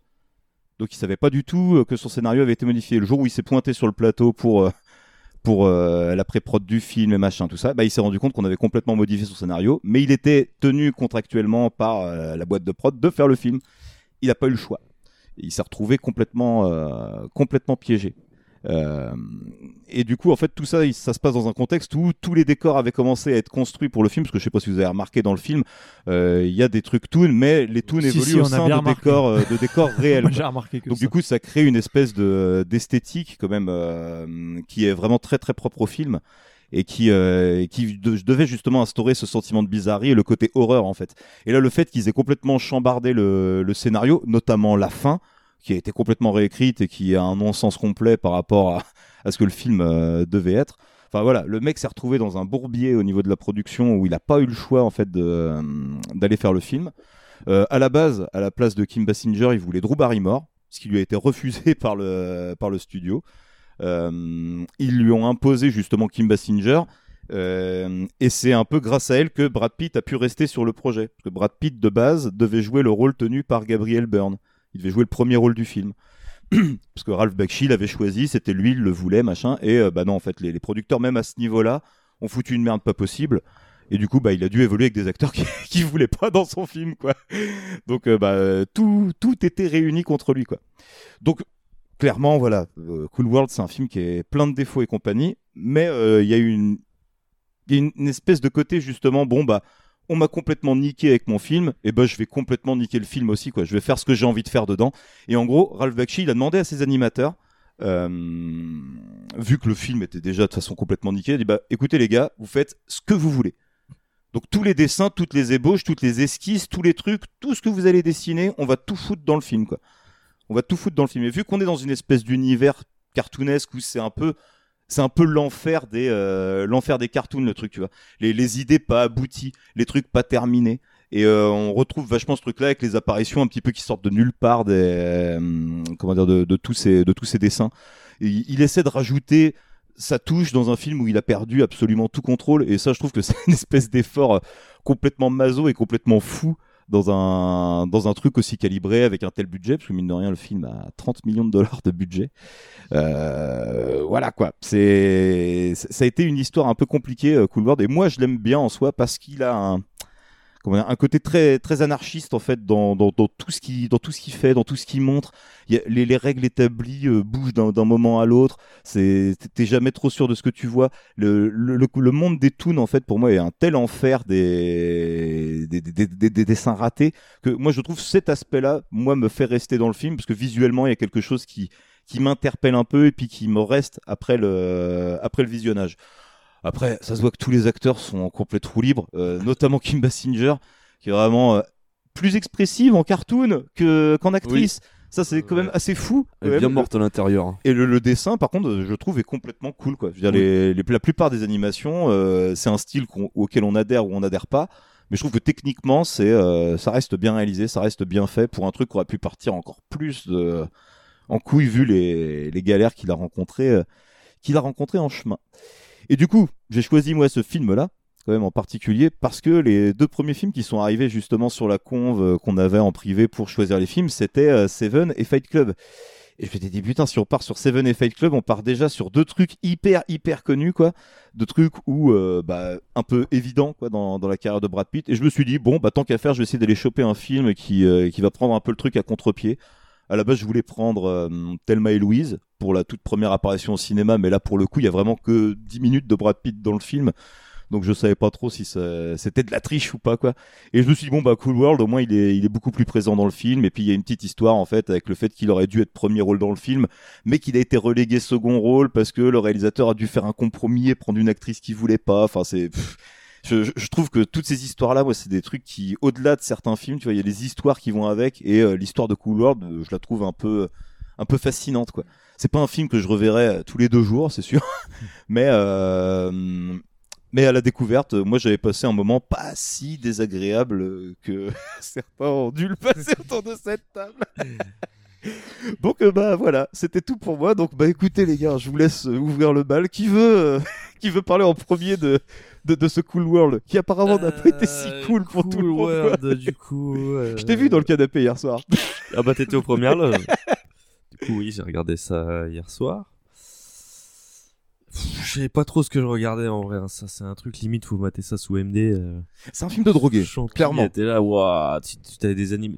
Bah, après maintenant que t'as expliqué le fait que euh, qu'il ait voulu, euh, un peu saboter le truc aussi et qu'il ait dit à ses euh, graphistes et tout de balancer tout ce qu'ils avaient. Je comprends mieux pourquoi c'est un tel bordel. euh. Là, tu vois les trucs sortir partout. là, mais Puis ouais, comme tu dis, c'est un peu euh, un enfer des, des dessins ratés. Parce que Les dessins, ils sont malaisants, je Ah, trouve. de ouf.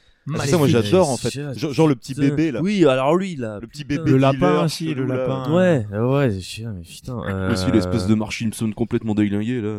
Oui, oui, bah c'est quand elle le clignote à Oui. moitié là. euh, Je trouve, j'aime- moi j'aime bien ce côté justement déformé, euh, le côté, ça, ça- on sent en fait euh, la volonté qu'il y avait de base de faire un film d'horreur avec ça, quoi, de vraiment faire des cartoons qui étaient, euh, qui étaient malsains, qui étaient vraiment méchants fondamentalement, quoi, qui, qui voulaient du mal aux autres, quoi.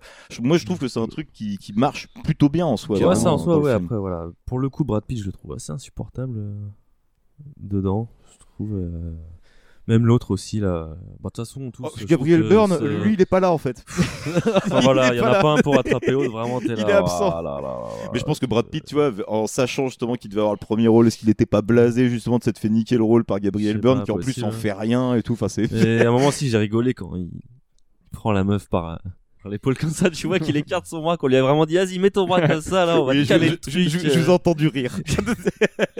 Je viendrai après, t'inquiète pas. Mais euh, bon, bah, au final, je l'ai je l'ai regardé jusqu'au bout quand même. hein. Et moi, c'est ça que je trouve important. Au moins, vous avez vu le film jusqu'au bout. C'est pas le pire truc que j'ai regardé de ma vie non plus. euh, voilà, sauf Vampire. Et voilà, j'irai pas le remater, tu vois, mais bon. Euh... Comparé à Vampire. C'était une expérience, quoi. Voilà. hein. Je Vas-y. vous laisse un petit Moi de- j'enchaîne.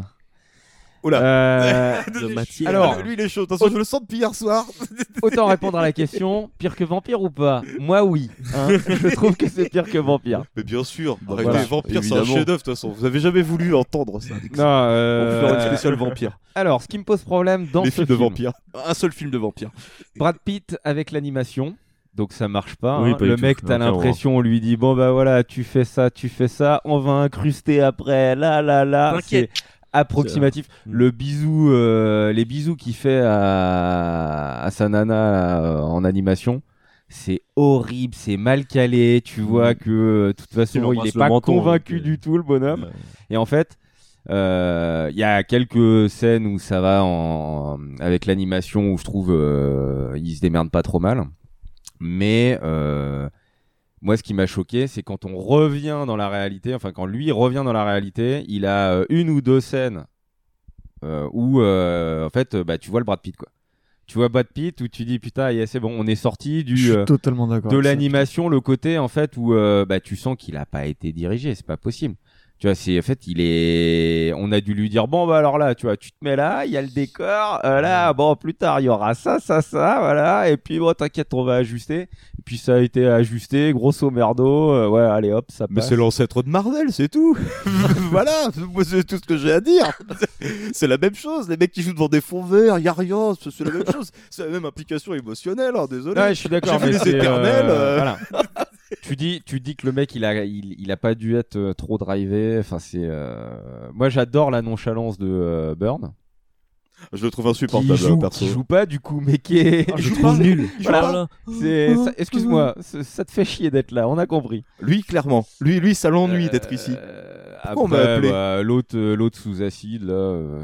Enfin, Qui ça bah, la... Ah, elle est fatigante. euh. La nana là. Ah oui, Putain, Je sais même plus. euh. Ouais, mais en, Kim en dessin, Basinger. en dessin, ça va en vrai. Mais dès qu'elle est- mais dès qu'elle redevient. Après, Ouais, après bah, c'est ce que en je vous dessin, disais c'est hier. pas elle. Après, Mais c'est ça, en fait. Après, c'est non, mais après, c'est ce que je vous disais. C'est ce que je vous disais hier soir. T'as compris ça, mais est-ce que c'est pas elle hein, Non, en mais bien dessin sûr, bien sûr. Mais justement, c'est ça qui est drôle. C'est pour la blague, mon ami. Passe rigole. mieux qu'on la voit pas à l'image, quoi. Mais du coup, moi je trouve qu'en fait c'est presque cohérent en fait la manière dont elle joue. Elle, elle s'est tapée une nomination en Razzies hein, quand même. Mais en gros, faut quand même penser que justement c'est un dessin qui devient humain et qui du coup c'est pas ce que c'est se comporter en humain quoi. Donc du coup, moi je trouve qu'elle joue bien ce côté bizarre là, ce côté elle arrive pas à s'intégrer au monde, elle comprend rien à comment ça marche.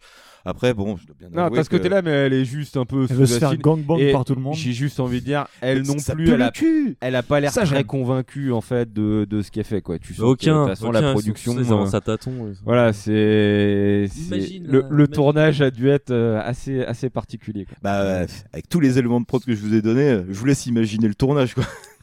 Mais donc euh, donc pour moi, bah pour Brad, euh, la prestation est quand même euh, un raté. Voilà. Même si c'était une tentative, tout ça, après je comprends le délire. Euh, le réalisateur aurait peut-être mieux fait de rester à l'animation. Voilà. Sévère mais juste. Ça joue. Bon Babs. Toi tu m'avais vraiment dit dès le départ que attends c'est quoi ton film là? Euh, ouah, c'est chaud. Que Mais en fait, j'étais pas prêt. Je- Enfin, moi, genre, j'ai été surpris euh, au moment de l'accident, là, tu vois. J'ai Hmm. basculé, j'ai fait. Ouais, qu'est-ce qu'il fait là, le petit bonhomme là? Un- je, me- Casse-toi. je pensais que j'avais mis un autre film en même temps, tu vois. Je fais putain, mais c'est quoi ce délire? Petit bonhomme. Oh, petit vélo. Petit bonhomme là. C'est pas Zizou. Ouais, non, mais tu vois, genre, euh, j'ai été surpris, mais je vais pas tirer sur l'ambulance parce que c'est Merci. une sombre merde, hein, c'est une Oh, catastrophe. bon, euh, J'allais dire merci, tu vois, je commençais une phrase. Là, là, tu vas pouvoir mettre, mais si. Euh, Sombre merde. Bah voilà, complètement. Mais euh, non, moi ce que je retiens, c'est que euh, ouais, le côté euh, cartoon maléfique, euh, univers malaisant et tout. Franchement, moi c'est ça qui me maintenait. Euh, je trouve que c'est bien fait. Le truc car- mi carton pâte et tout, c'est tellement nul et mal fait que ça en devient presque. T'es attaché à ça, tu vois. Tu te dis oh, putain, c'est attachant le pauvre, il a fait ça avec euh, trois bouts de ficelle et, et deux ouais. crottes de nez. Moi, je, trouve ça rigolo. Ouais. Maintenant que tu me dis que c'est collier 30 de pâtes. millions de dollars, je me dis putain les enculés, je sais où est-ce qu'ils ont mis l'argent. Mais euh, Comme quoi, en partant, en partant Bah. de rien, on n'arrive facilement à pas grand chose. Non, mais attends. Kim Basinger. Trois acteurs ça déjà, et ouais, cher, hein. euh, après, euh, bah, pff, le jeu d'acteur c'est catastrophique. Enfin, et, et en fait, je, je rejoins Chico sur dès que dès que dirigés. Brad Pitt il est euh, dans le monde réel et tout, Et même l'autre acteur, là, machin, je crois que là, ça commence à jouer, en fait. Ça joue bien. Ça joue, en fait, tout simplement. Ah, C'est con parce qu'il y a que 5 minutes ou 10 quoi. C'est con, hein. ouais, mais, non, mais après, après, ce qui est, ce qui est pas, pas mal, c'est l'animation, tu vois, les dessins et compagnie. Quand tu bascules dans le monde réel avec les acteurs, ça marche bien. C'est Bah, les deux, en fait, euh, c'est les deux qui peut-être fonctionnent qu'il aurait dû tenter autre chose. Ah ouais, je pop, pas mais- d'adoucir, on a compris que t'avais détesté. C'est bon, Ouais, je vais aller pleurer. C'est pas que j'ai détesté, parce que je suis quand même très bon public. Mais du coup, euh, après, tu vois, enfin, pour, euh, pour un peu les défendre, les acteurs, les pauvres, comme on disait, tu vois, ils ont été mal dirigés et ça doit être une tannée de d'être là, à regarder le vide et de devoir jouer, de devoir bouger en fonction, ça doit être un truc de ouf. Mais euh, maintenant que je sais aussi que Roger Rabbit ça a été fait avant, je me dis que on peut faire des trucs hyper cool dans l'animation, enfin mi-animation, mi- mi-film réel. Et là, ils ont. Après, genre le fait qu'il ait saboté le truc et tout, enfin le fait qu'il a pas voulu faire ce qui. Pour moi, c'est une fausse excuse en vrai. Franchement, je le, je le vois pas. Non. euh, Moi, je le vois pas comme une excuse. C'est- à un Non, mais moment c'est- donné, si t'as Après, fait un pas mauvais film, t'as fait un mauvais film. C'est pas il a saboté le film, c'est qu'il a fait ce qu'il avait envie de faire dans un contexte où les producteurs lui ont dit tu fais ça et il ça. a fait bah non, non, mais je sais, c'est non, mais pas- parce que je revenais pas sur ton argument de dire euh. je défends le film parce que ça a été. euh, bah, pour moi, non, c'est pas une excuse, c'est une merde, c'est une merde, tu vois. Bah, genre- concrètement, moi ce que Pour je te moi, dis, moi le mec, il aurait clairement pu aussi jouer la carte en mode s'il assumait vraiment pas le truc, tu vois, parce que moi là il met son nom dessus quoi. Oui. Il aurait très bien pu aller voir la guilde des réalisateurs et dire euh, moi je veux le nom d'Alan Smithy quoi. Qui est le nom des tu sais le- dès que tu vois Alan Smithy au début d'un film, ça veut dire que le mec assume pas son film Mm. et que du coup il s'est fait niquer par la production. Il aurait pu faire ça, mais il l'a pas fait, il Mais est-ce que du coup c'est pas une fausse excuse à la fin, tu vois? En fait, est-ce que c'est juste parce que le film a été un est un navet Bah non, et que, que- les gens ont, ont donné des mauvais retours, que c'est dit non non mais hein, vous inquiétez pas, hein, j'ai fait Bah, exprès pas que ce soit de la merde. Moi j'ai pas l'impression vu qu'il a quand même essuyé des, des Pas trucs forcément. un peu chauds dans sa carrière je pense qu'à un moment donné, t'assumes aussi, euh, voilà, bah c'est ça se passe pas comme tu voulais. D'un côté, c'est quand même un projet, des gens qui se sont engagés, tout ça. T'es pas tout seul là-dedans, justement. T'as, t'as, je trouve, le mec est pas égoïste et va jusqu'au bout. Maintenant, bah c'est normal, comme dans tout projet où tu te fais court-circuiter. T'as plus forcément d'envie, et je pense que c'est ce que tu ressens aussi dans le film avec les acteurs qui sont pas drivés, mais qui ont peut-être pas envie d'être là parce que en fait, bah t'as une atmosphère pesante qui s'est fait ressentir aussi sur le tournage et trucs comme ça. Puis Tout le peut-être monde que- est peut-être en mode un peu pilote automatique, tu vois. Puis peut-être qu'on leur a vendu justement le scénario de base et qu'ils se Ouais. retrouvent face à un scénario qui était C'est ça aussi, c'est- Enfin, tu vois, il y a plein de possibilités. Après, ça fait partie de l'histoire d'un film et euh, bah c'est bien aussi Oui, que c'est le important réalisateur de- de- assume. Ouais, ouais, carrément. Maintenant, c'est vrai que c'est bah c'est pas c'est pas génial, c'est pas fou. Euh, Il y a des bonnes idées, il y a des trucs qui sont qui sont qui marchent pas, qui sont Mais carrément moi, je trouve bien. que justement, le film, c'est une bonne idée, tu vois. Moi, je trouve- franchement, je- le scénario, le début de scénar et tout, le pitch de base. Moi, cool si je en vrai. prends hein. juste le pitch de base du film d'horreur qu'il voulait faire, moi je trouve que c'est super intéressant. Ouais, et puis mêler, mêler les- la vie réelle, machin, le côté les toons peuvent euh, arriver dans le monde réel pour. Puis euh, euh, vois, voilà, machin. puis des toons méchants un peu en fait, on n'a pas l'habitude de Ouais, c'est ça. quoi. Et genre le rapport où c'est des dessins animés, mais ça parle que de cul. Il y a que des Mm. références Bah, sexuelles tout le temps? Ah bah ça c'est lui, tu vois. Ça c'est clairement Bakshi, tu vois. Par exemple, quand je te disais que Fritz the Cat, il avait été euh, classé X, bah euh, Fritz the Cat, c'est un chat qui veut baiser toutes les chattes du quartier, quoi, grosso modo. hein. Ouais. C'est- ça l'histoire du film. Mais du coup, en fait, le pitch, il est ultra intéressant. Mais du coup, putain, c'est comme si t'avais tous les outils pour faire un- une belle construction et tu fais un château de sable tout pourri, nul. Bah, tu vois, je te dis, hein, moi, pour moi, vraiment, le contexte de production justifie le fait, en ouais. partie, pas totalement. Mais, en Mais quand t'es le extérieur et que- t'as pas le contexte et que tu te prends le film Évidemment, comme ça, bah, c'est normal. Et ça, c'est normal. c'est en fait. très, très Ah bien. oui, c'est le film en soi, il est dur à appréhender. Mais en même temps, est-ce que tu as déjà vu un autre film dans euh, un autre film comme ça, quoi, si tu veux quelque part? Forcément, Bah, moi, Roger ça, moi, ça hein. m'interpelle. Non, mais je veux dire, un film aussi bizarroïde que celui-là, si tu veux. Euh, moi, ça m'interpelle Mmh, forcément. Je me dis, Mario attends, Bros. chelou, quoi. Non, j'aime bien. Super Mario Bros. Mais moi, après, je suis déviant. Voilà. J'aime bien Super Mario Bros. tu retrouves un petit peu, euh, enfin pas le côté cyberpunk, mais euh, tu sais les décors euh, carton. Bon Mm. bah là très vite tu vois le l'envers du carton. Oui, bon, c'est- mais c'est- moi je trouve que ça donne un super style visuel en vrai. Ouais, moi, je sais ouais, que moi, j'assume à fond ce truc-là. Je trouve que ça, ça amène un style visuel euh, tellement autre et tellement. euh, C'est gênant. Tu tu regardes le film, c'est gênant, mais, mais c'est ça fait crée, pour- ça crée, pour ça ça, en crée fait. euh, ouais, C'est fait un pour ça, attrait. quoi. Donc moi je sais pas, je- j'aime beaucoup. Mais en même temps, tu vois, euh, je sais pas si tu te rappelles, Francoff. Non, t'étais peut-être pas là en plus De- sur cette émission-là, parce qu'on avait fait une émission sur l'animation. là, Ah non, c'est la seule que j'ai loupé ça. Et du coup, euh, on avait parlé de The Tune, un film de Bill Plimpton. Et c'est pareil, Bill Plimpton, la première fois que j'ai vu un film de J'ai compris Bill Clinton. Non, non, c'est Bill Plimpton. J'ai eu Parlait que de cul aussi. c'est clair. Mais du coup, tu sais, Ça se c'est passe de- sous un bureau. c'est c'est de l'animation super chelou, crayon à papier et compagnie. Il faut un petit moment pour appréhender le truc. Mais tu vois, la première fois que j'ai vu The Tune, je c'est quoi ce truc? Bah aujourd'hui j'ai vu toute la filmo du mec et je trouve ça génial quoi tu vois c'est c'est des trucs qui sont tellement atypiques que au final il y a quand même un intérêt à les voir tu vois après t'aimes ou t'aimes pas parce que c'est comme toujours comme ça tu vois une expérience devant un film ou quoi euh, généralement soit t'aimes ou t'aimes pas quoi mais je trouve ça plus intéressant d'avoir vu un truc et de pouvoir dire bah voilà j'ai été confronté à ça et voilà j'ai mon avis là-dessus et euh, voilà ça vaut ce que ça vaut mais au moins j'ai vu le film quoi tu vois. Je regrette pas de l'avoir vu, personnellement.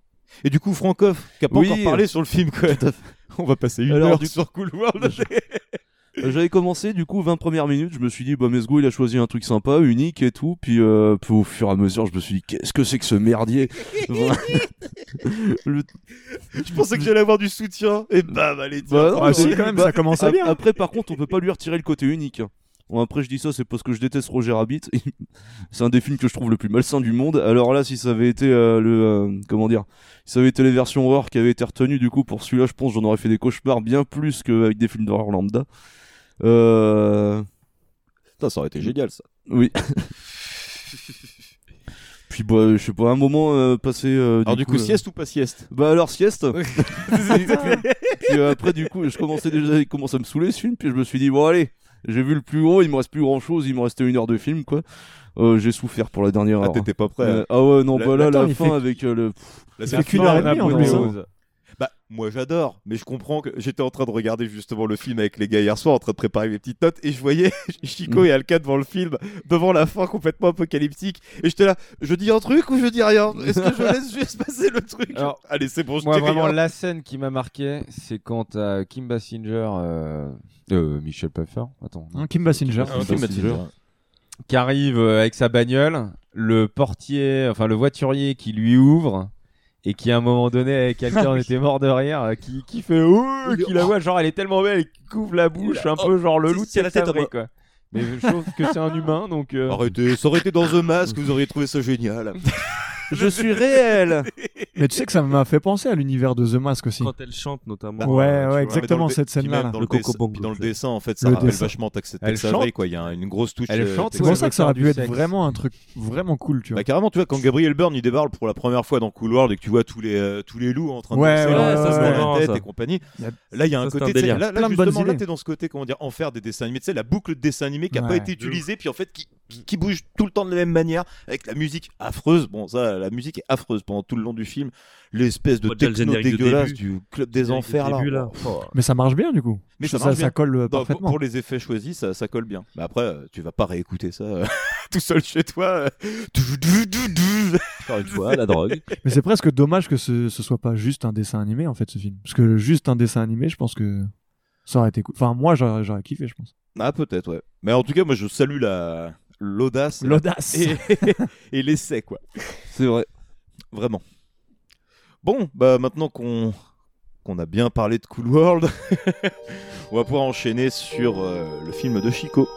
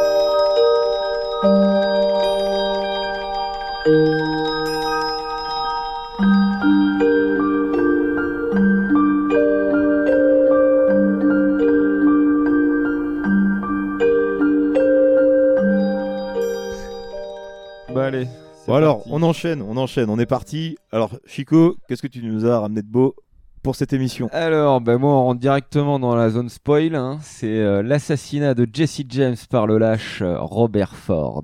Mais c'est qui qui meurt à la fin? Ah, c'est Ouais, bah, Suspense, hein Donc, euh, sorti en 2007, euh, réalisé par euh, Andrew Dominic, euh, qui nous a fait un film qui s'appelle Chopper, avant que je n'ai pas vu. hein. Qui apparemment est un film d'action moi non plus, j'ai pas vu. Et qui nous a fait le film qu'on verra après. Et oui, euh, bah f- oui, parce qu'on est tellement malin, on a fait des duos de réalisateurs hein, sur, sur cette émission, sans faire exprès. Sauf pour Seven et Fight Club, évidemment. Alors, pourquoi Hein, j'ai choisi ce film? Les ploucs. Pourquoi j'ai choisi ce film? Euh, J'ai choisi ce film parce que euh, Brad Pitt, bah, j'avais pas du tout d'idée. euh, je voulais prendre un California au départ, qui est pas mal. Bah, Lizzie qui devait être avec nous éventuellement sur cet Ouais. épisode voulait prendre de également. ça aussi. Et donc j'ai choisi au hasard. En fait, je l'avais pas vu bah, quand je vous l'ai proposé. Et donc ce film donc où on retrouve Brad Pitt qui joue Jesse James du coup, Casey Affleck qui joue Robert Ford, Ford, Le euh, lâche. voilà le lâche. Howard. On a euh, Mary-Louise Parker euh, qui joue euh, Zerelda James, la femme de, euh, de Jesse James. Euh, donc elle a joué elle notamment dans Weeds. Euh, Casey Affleck, j'ai pas dit, mais euh, enfin voilà, le frère de Ben Affleck hein, qui a joué dans, dans, dans quelques films, hein, Interstellar, euh, les trois, Ocean Eleven, dans American Pie, j'ai vu également. Qui ça? Euh, Casey Affleck. Ah ouais? Ouais, dans le 1 il y est a priori. Ok, bon. Euh, sinon, Manchester aussi, euh. by the Sea. voilà, Putain, je l'ai vu, c'est je l'ai revu il y a pas film. longtemps, American Pie, ça me dit rien. Et a priori, ouais, c'est ce que j'ai lu dans sa. Gone sa Baby. Gone aussi avec Morgan euh, Freeman encore une fois. Euh, dedans, on a Sam Shepard euh, qui joue euh, Frank James, le frère de Jesse James. Euh, lui, c'est l'étoffe des héros, donc c'est un vieux film. hein, ça. Oh oui. Euh, L'affaire Pélican, euh, Opération Espadon également. Oh putain. Que des noms On en vient toujours là. Que des des animaux, animaux. en fait. Bandidas, euh, film Eurobacorp. Oh non, pas lui. Ah ça suffit, ça Ah, suffit. voilà. Non, non. Et euh, Luc, va-t'en. voilà, donc on en revient toujours à Luc. hein. Falloir arrêter ça. Euh, Sam Rockwell euh, qui joue Charlie Ford, donc qui est euh, le frère de euh, Ro- Robert Ford, Je t'aime ça. qui lou- lui joue dans Moon et la ligne verte. Tu Euh, es incroyable dans Moon. Hein. Voilà, Jeremy Reiner euh, qui joue euh, Wood Height, donc qui est un, un gars de la bande, hein, qui joue dans euh, Avenger. On a Garrett euh, Dillahunt qui est Ed Miller également dans la bande, qui euh, lui joue notamment dans la série euh, Raising Hope et, euh, et d'autres trucs. Et on a le shérif euh, Ted Lavine euh, qui, a, qui a joué également dans d'autres films. Donc on a quand même une belle palette d'acteurs. Et je rajouterais Paul, Schneider qui joue aussi dans euh, Parks and Rex, qui est un acteur que j'aime bien, qui joue le, euh, le type qui exécute euh, Jeremy Renner dans le film. Jérémy Celui qui Renner. va dans les Ah, oui, toilettes ok, la- d'accord. Ah, Dick. oui, oui, oui, je vois. Monsieur Beat. Et donc euh, voilà. Donc euh, cette le- belle brochette d'acteurs. Donc c'est euh, ça Le nous parle de Jesse. James. Je vais juste dire Beat. y a encore les images subliminales. C'est ce que j'allais dire. C'est ça. Inséré c'est Fight- Fight Club en podcast. Donc alors pour résumer le film, donc en fait c'est euh, Jesse James hein, qui est né en, en 1847, euh, qui a un grand frère donc Frank James, euh, qui donc les deux habitent dans le Missouri, c'est des, euh, des confédérés, hein, des sudistes, euh, qui vont devenir de célèbres hors-la-loi. hein, c'est c'est des c'est des personnages réels hein, de la vraie vie, voilà. Et en fait, qui vont faire des braquages de, de banques, de trains et compagnie. Donc c'est une, c'est un, c'est un peu romancé, mais c'est une histoire vraie. Et donc en fait, on retrouve la bande des frères James. Euh, qui euh, qui en fait en 81 euh, après euh, après s'être fait oublier euh, pendant un, pendant un petit temps vont reformer la bande James Younger pour un dernier coup, une attaque de, de train. Et donc c'est là où Jesse James fait la rencontre de Robert Ford pour pour ce dernier casse. Et euh, dans, dans cette bande-là, bah, en fait, il y a également le, le frère de, de Robert Ford. Voilà, il y a toute la bande qu'on retrouve, hein, tous les acteurs euh, qui euh, qui le connaissent un petit peu, Jesse James, qui le connaissent surtout. euh, Robert euh, Robert Ford, lui, est un est un fan. Euh, parce que en fait, ce qu'il faut savoir de Jesse James, c'est que vu que c'était un, un hors-la-loi très célèbre aux États-Unis, il y a eu beaucoup de, de, de d'articles dans les journaux ou des nouvelles qui ont été faites sur lui euh, à cette époque.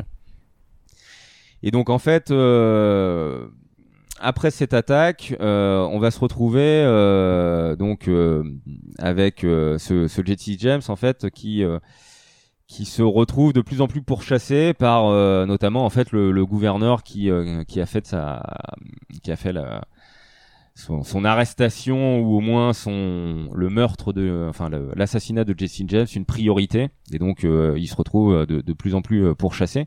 Donc il va se mettre un peu au vert parce que bah euh, il avait quand même une rançon de, de, de 10 000 dollars sur la tête. Et dans ce dans ce dans, dans cette période là en fait on va euh, on va vivre en fait justement euh, ce, ce Jesse James de, de, de fin de vie qui sait qu'il euh, qu'il est pourchassé en fait euh, par euh, voilà que sa fin viendra un jour ou l'autre en fait. Voilà les hors la loi il devait pas avoir une grande espérance de vie quand même à cette époque là et donc on va vivre un petit peu ce- cette fin et cette relation avec un Robert Ford très jeune, hein, même pas 20 ans, qui euh, qui est ultra fan de lui, qui a euh, même à un moment donné, on peut voir dans le dans le film des euh, des nouvelles de lui, qui connaît toutes les histoires, tout ça, et on va voir leur relation entre les deux. Et euh, et jusqu'à ce que bah ils deviennent lâches et ils l'assassinent. Et euh, voilà dans, mêlé dans cette dans cette volonté en fait de Robert Ford de, de- entre euh, justement euh, cette admiration et aussi euh, lui ce, ce besoin de reconnaissance qu'il a euh, en, en tant que dernier de la, de la famille euh, Ford. Et donc voilà pour cette histoire voilà je, autant ne pas dire plus de toute façon Ouais, carrément. Et toi, du coup, t'en as pensé quoi alors de... Eh bien, en découverte euh, justement. Ça, c'est risqué quand même de se lancer sur une émission en découverte sur un film. Quoi. Ça tu Alors, peux vite être déçu. Je me suis dit pas trop de risques parce que j'avais entendu parler euh, déjà du, euh, du film rapidement. Jesse James, je connais un petit peu hein, comme euh, comme héros et euh, enfin héros euh, bandit. On peut placer là que tu es un grand fan de western et que Et du coup, t'en voilà. as vu un et sacré donc, paquet. Vu que c'est un western, euh, je me suis dit bon bah de toute façon je prends pas trop de risques parce que euh, j'aime bien. Alors c'est un western, c'est un western un peu dans le dans les bah, actuel en fait, hein, dans les dans les années 2000, hein, là 2007. Euh, moi je suis beaucoup plus western spaghetti. Donc euh, c'est vrai que si j'ai vraiment envie de me faire un western, je penserais pas forcément à ce genre de film. Qui moi pour moi c'est il y a beaucoup plus euh, le, le côté drame qui ressort plutôt que le western. Le western c'est aussi parce que bah en fait c'est la période de la conquête de l'Ouest. On est en pleine période de la guerre de sécession hein, euh, de Jesse James.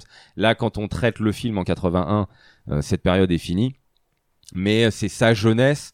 Euh, Jesse James en fait c'est un c'est un peu le Robin des Bois à cette époque pour euh, pour certains c'est euh, c'est enfin voilà c'est un c'est un personnage très clivant dans la société américaine entre euh, voilà les personnes qu'il considère comme un héros qui sont plus des sudistes des confédérés et euh, les autres qu'il considère comme un hors la loi il y a y a quand même eu des euh, des débats assez contrastés à sa mort après euh, et, euh, et le traitement un petit peu aussi qu'on voit à Robert Ford parce que ce, le film ne s'arrête pas à la mort de Jesse James.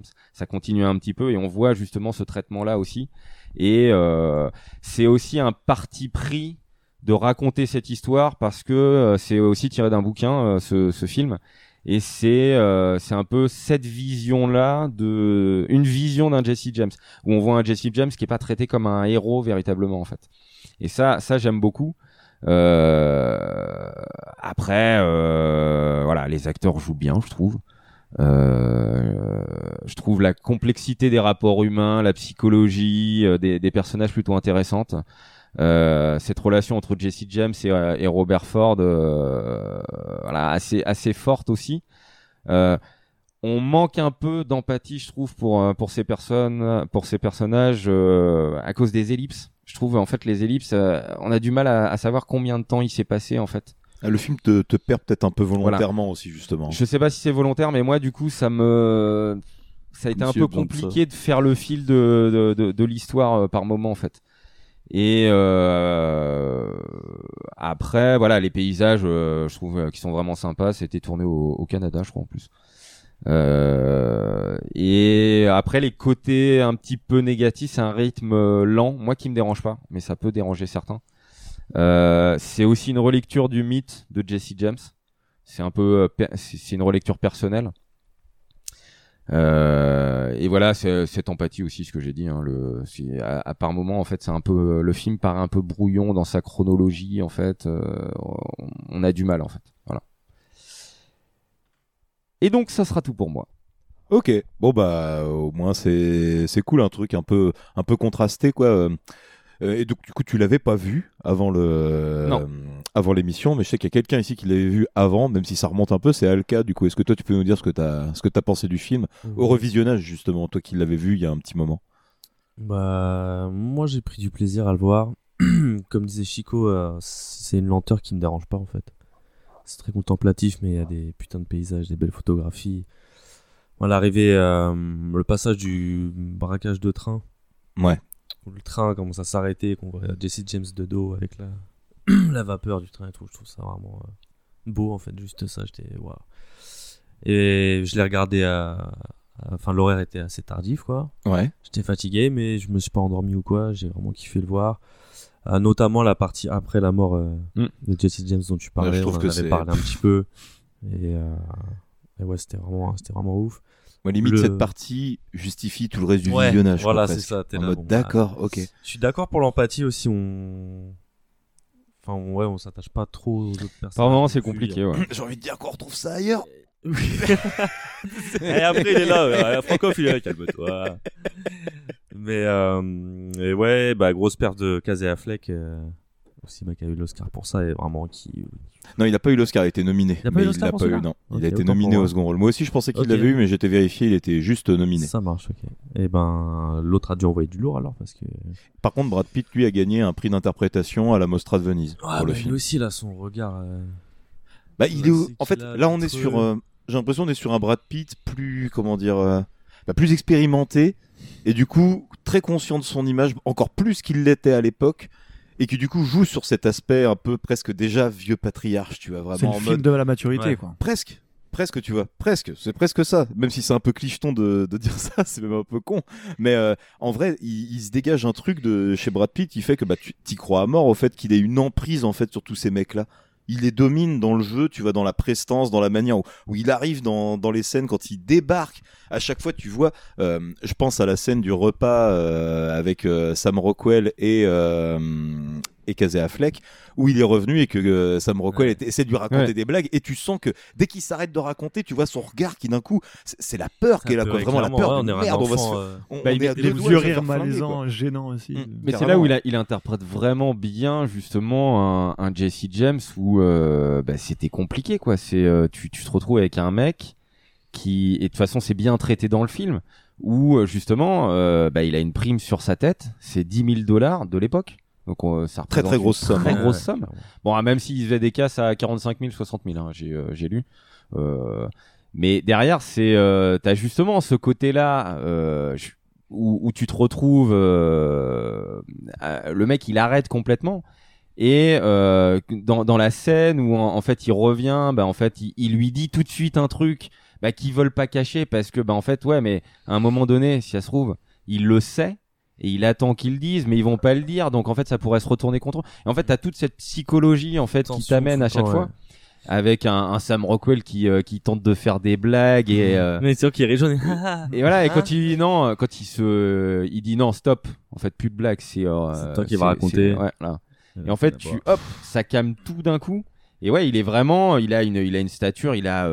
Euh, euh, T'as ce côté théâtral aussi à des moments où tu vois à des moments où t'as une euh, tu le retrouves avec Ça, les, trouve- les yeux très rougis. En fait, t'as l'impression Ouais. il est malade limite. Ça, je en fait. trouve Mais ils en parlent au début, aussi là. par le narrateur en fait, la façon dont c'est narré et tout. euh, ça accentue tous ces traits là. Et bah c'est très rare justement, ouais. mais je trouve que la narration elle est pas injustifiée, elle est bien Ouais. foutue en fait. Elle est présente juste quand il faut, quand il faut et je sais pas. Enfin moi c'était comme vraiment un conte. euh, Je me laisse bercer. T'as les images, t'as l'histoire, t'as le truc et malgré les deux heures et demie. Voilà, bon, je sais qu'il y en a un à côté de moi qui est en PLS là, mais. Bah, d'ailleurs, on va lui donner la, la Allez, parole. euh. va. Allez. La transition. Alors ça m'est passé au-dessus de la tête, je l'ai trouvé horrible. Je me suis fait chier, mais euh, oh là là. Mais de toute façon, je, mec, je me suis même pas No endormi offense, hein, no offense. Je me suis pas endormi devant, j'aurais peut-être dû. Quoique non, il aurait fallu que je le revoie quoi. Mais oh là là, putain, le zéro rythme. L'histoire, je suis passé totalement à côté. Après, euh, je suis vraiment pas fan de western. Hmm, ça doit pas aider. Mon préféré, c'est Wild Wild Z. hein. Wild l'Ouest. Ouais, ah merde. Ah, Ouais, ouais, j'ai- bah, mélange. j'ai pensé- j'ai Ah ouais, confondu d'accord. les deux. Oui, j'ai confondu avec. euh, oui. On l'a revu il y a pas longtemps, ouais, Ouais, l'Ouest, c'est chaud euh, quand même. C'est compliqué. Non, là, Non, mais ça c'était pour le troll. Je croyais que ça allait juste faire rire. là, Honnêtement, là, je te, là, je te euh, comprends parce que euh, il y a pas de, il y a très peu de scènes d'action. Euh, c'est euh, c'est plus de la psychologie et en fait c'est là où on sort un petit peu du western, tu vois. Puis là, on n'est pas Ouais. là pour s'amuser, quoi. Oui, Clairement, c'est clair. hein. Il n'y a, pas ce, Ouais. ce truc-là. C'est un film à tension pendant quasiment tout le film, en fait. quoi. Il y y a très très peu de moments de relâchement où euh, pff, on souffle un peu, quoi. Non, il y a toujours une tension qui est là dans les rapports humains et tout. C'est. Ah, il dort avec son flingue. Hein. Ah ouais, non, mais c'est. Ah, cette scène-là d'ailleurs. Ouais. Où, euh, Mental. il bouge, il bouge euh, un Bah, y a- pas et hop. Il y a celle-là et celle du bain aussi. Non, non, ça c'est dans ta tête. Même celle du bain. Quand il lui dit ouais, est-ce que t'as tout Ah là t'as pas pas ton calibré, ouais, et il, soulève le truc pam. La serviette. Ouais. Mais du coup, toi, t'es pas sensible à la contemplation. Bah, la ça dépend. contemplation Ça dépend. le film, par- euh, là, j'ai vu The Endless il y a, il y a pas longtemps. Du coup, là, c'est vraiment un film quasiment purement contemplatif. Euh, j'ai passé un bien meilleur moment que là-dedans, en fait. Quoi. Ouais, en fait, t'es vraiment euh, pas du tout rentré dedans. quoi, Ouais, je suis exactement. Je suis pas rentré dedans. Puis, euh, pour aller plus loin, je dirais que je préfère un mauvais film avec de l'action plutôt qu'un bon film où il se passe rien. Après, Ah. des fois, je rentre dedans, je rentre pas, quoi. Mais Oui, non, mais après, là, je- c'est pas, je passe peux à côté. comprendre, quoi. je peux comprendre. Je, t'avoue, c'est un film de toute façon. C'est. Je regarde ça pour le divertissement. Il m'a pas diverti celui-là, donc euh, à un moment. euh, Non, je je dis pas hein, qu'il est c'est- mauvais. C'est un truc, c'est un truc que je peux comprendre hein, parce que c'est, il faut comment dire, il faut rentrer dedans. Puis t'as la longueur du film.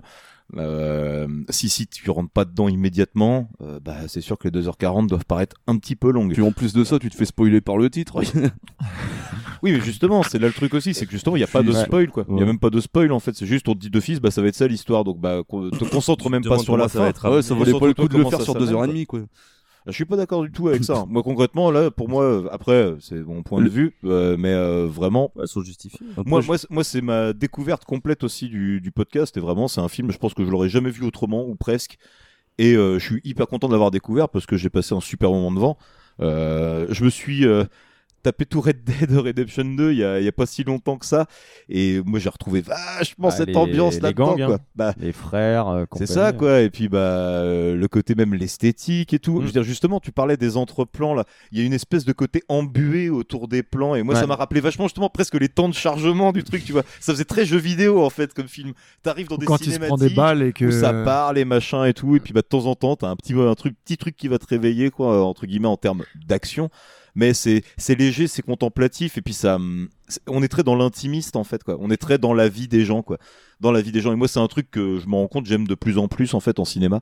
Il y a pas besoin qu'on me raconte un truc où il se passe un milliard de trucs pour que ça pour que ça m'intéresse. Moi juste une petite situation donnée mais développée aussi bien que peut l'être le film bah ça me suffit largement. Et là dans le cas de de ce film bah j'ai passé vraiment un super bon moment. Vraiment c'est c'est la bonne découverte de de l'émission sans sans vous mentir Et le Babs.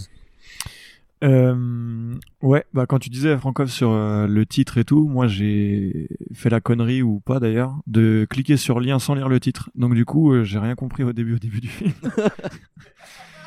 et du coup, j'ai bah si j'ai j'ai compris quand ils ont commencé à braquer le train, que j'ai entendu Jesse et tout, je me suis dit ah ça doit être un film sur Jesse James. Et après j'ai lu le titre, j'ai fait ah ouais donc euh, il va mourir du coup par l'autre gars. Super. Euh, La tension est à son comble. et du coup non bah ça moi j'ai- apprécier les belles choses Ça, on coupera au montage. Je sais pas si on va l'entendre. Il y a pas de piste. Ok. C'est rien passé. tu peux reprendre hein. Mais euh, non, bah moi j'appréhendais parce que à 2h39, euh, bah, j'ai d'autres choses à faire le soir, quoi. Euh, notamment euh, Notamment, voilà. Hein travailler sur l'émission et temps préparer euh, le synopsis, le Écrire- de nouveaux textes, euh. des nouveaux textes, Et surtout pas aller écrire des commentaires sous certaines vidéos euh, dont on taira le nom ici. Euh, bref, bref. Euh, et du coup, non. morceau, je spoil rien.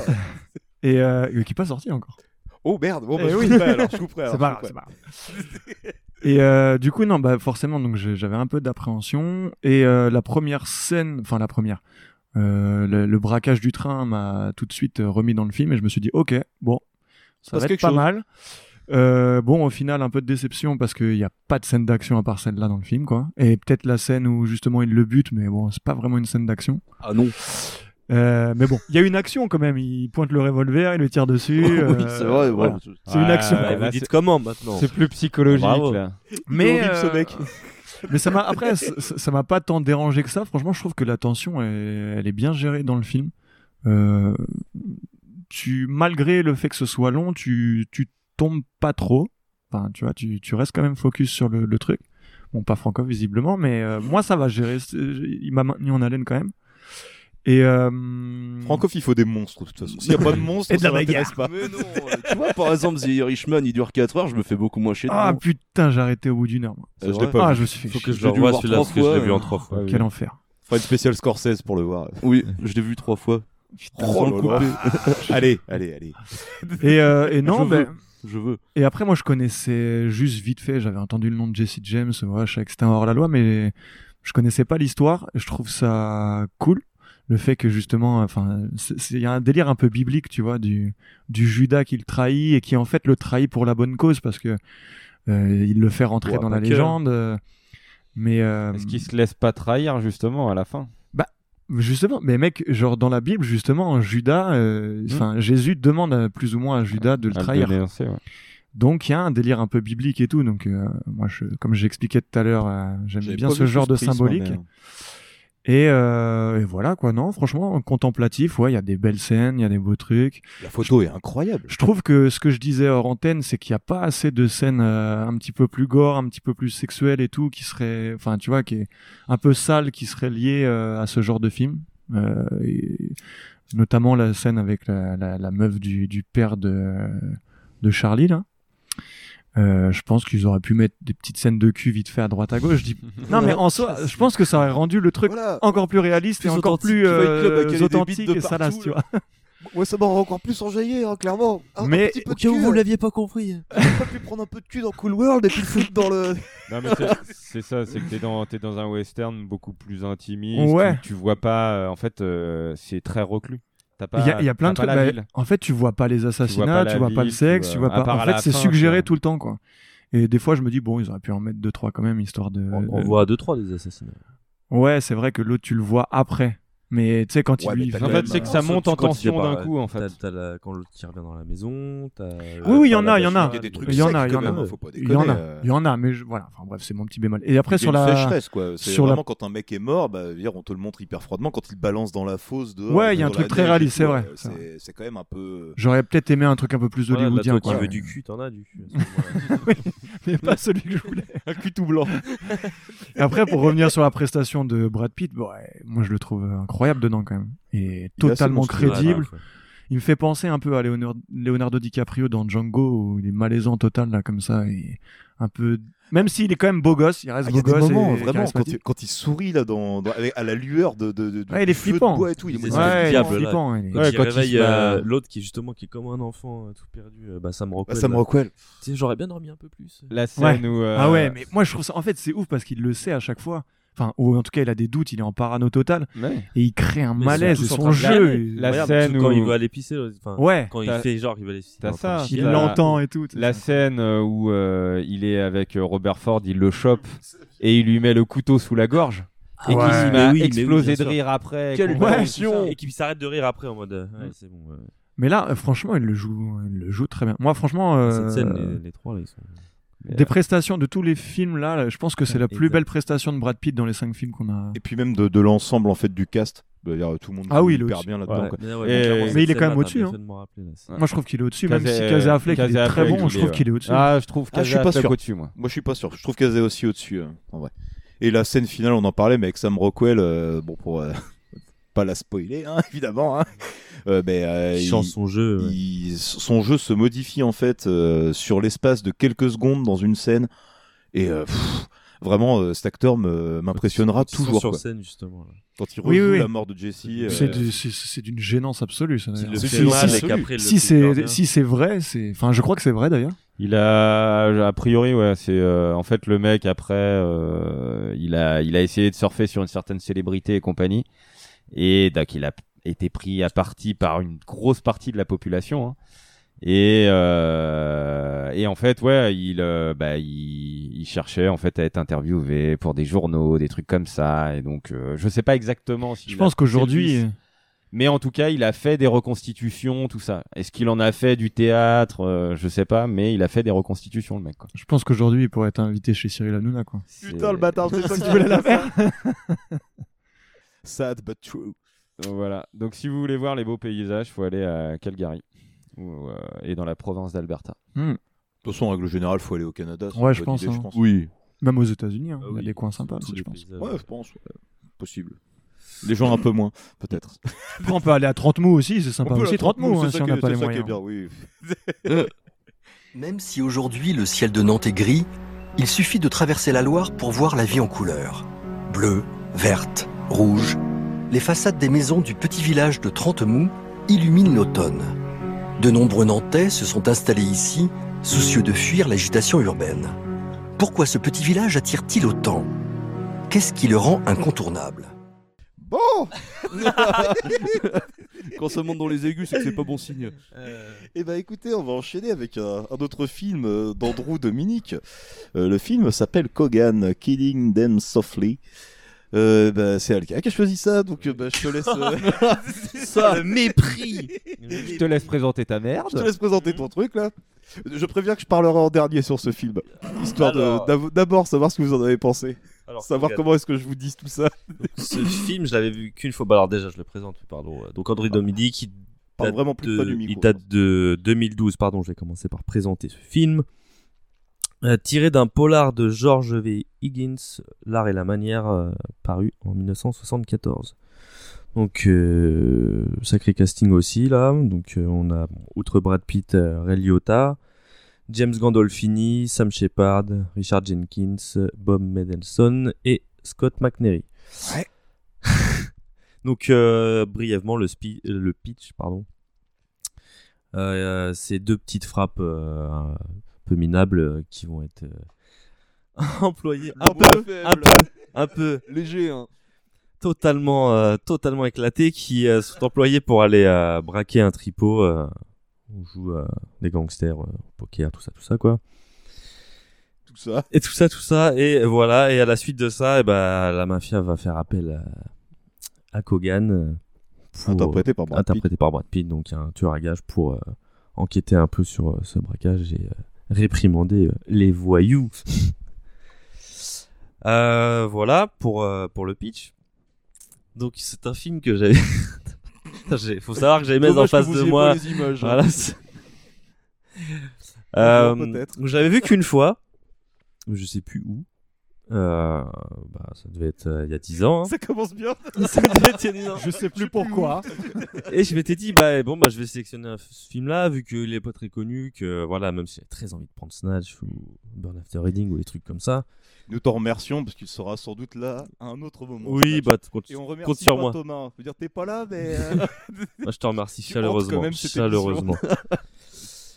Et euh, bon, j'en gardais plutôt un bon souvenir. Et donc, je l'ai rematé, euh, je l'ai rematé bah, il y a pas longtemps là. Et bah, euh, assez, assez mitigé. J'ai pas passé un mauvais moment. J'ai pas non plus passé un moment incroyable. Ah, je vais pas te lâcher. Mais en soi, ça, enfin, ouais, je me suis plutôt, euh, je me suis plutôt laissé porter. Donc, ça dépend un peu une Amérique euh, désenchantée. Je crois que c'est en 2007-2008 par là. c'est Ouais, c'est ça, tours. ouais, 2008, ouais. Exactement. On entend. Voilà, euh, c'est rythme assez lent là aussi. Ça parle beaucoup. Des fois, les dialogues sont pas toujours euh, très intéressants. Notamment au moment euh, James Gandolfini là qui parle d'une prostituée. euh, Voilà, bon, peut-être ça t'a fait plaisir, Babs, du coup. Du cul, du Et cul. putain, putain, Bah, je m'en... enfin, on s'en bat les couilles un peu. Même pas, ouais. Je vois pas ce que ça apporte, euh, ouais. Ouais, c'est pas toujours hyper subtil, bah rien que ju- justement le discours de d'Obama qu'on entend souvent en fond. Alors ça. En mode Et vraiment, c'est un Euh, peu lourd en mode il veut vraiment, oui, de bouche aussi en mode. euh, Regardez, enfin, ce que je veux dénoncer. Ouais, donc ça manque de subtilité un peu. C'est euh, voilà, ouais. Bon après, euh, décor, ouais, un- pareil, un décor assez sale. Tu sens que c'est la crise pour tout le monde, même pour les gangsters, euh, même, les tripots, ils sont même pour le éclatés. Tu vois le parallèle, je sais pas, tu vois Ray Liotta si tu le compares aux affranchis. euh, Avoue que c'est ton hommage en fait à Ray Liotta. Ah ouais, oui. Tu l'as pris pour ça. Je l'avais pris avant, en plus, je l'ai plus porté l'œil, je crois. Mais euh... Merde. Dans ton- mais euh, je te jure, tiens, allez hop. Où là, il est un peu, euh, ouais, il est, il apparaît fatigué, tout pâteau, quoi, en mode vraiment, euh, comme si, enfin, déclin, quoi. Gandolf, Gandolfini, pardon, pareil. Euh, tout dépressif, tout alcoolique, même plus bon à, à rien. Parler un peu avec les sopranos, il est dépressif aussi. Après, t'as des discussions, euh, bah, d'autres où j'ai trouvé plutôt cool quand il parle des contrats, justement, que tu vois que c'est un peu la crise que Brad Pitt il dit Ouais. à l'autre, ouais, si tu veux, tu peux te faire une petite doublette. euh, si, si t'as besoin, je peux comprendre et tout. Non, non, non. ouais.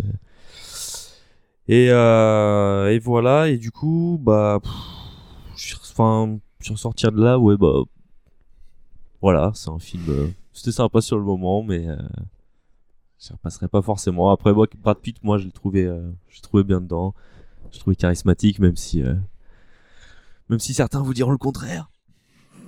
On ne citera pas de nom. Mais, Non, on se euh, ouais, non, j'aime bien. J'ai l'impression de suivre son quotidien. C'est une petite balade macabre un peu. euh, genre voilà, c'est vraiment pas de sentiment, même à, à la fin. Enfin, d'un côté, ouais, il, il fait ça en douceur, pas besoin d'ajouter la cruauté, quoi. Mais il fait vraiment ça détaché. Tu sens, voilà, c'est son taf, quoi. Et puis, Puis voilà quoi. puis voilà, quoi. Mais voilà, je vous laisse, euh, je vous laisse vous exprimer maintenant. Bah Francoff, Ouais, je te vois oui. sur les starting blocks là. Ouais, j'ai euh, beaucoup aimé, Ah, juste, pardon, excuse-moi, j'ai noté les chiffres. Donc, il a coûté 18 millions et en recettes, il a fait que 37,9. euh, il a pas du tout marché, très mal accueilli. euh, 15 aux États-Unis. Aux euh, États-Unis, ouais. ça Il a il juste remboursé, voilà. Voilà.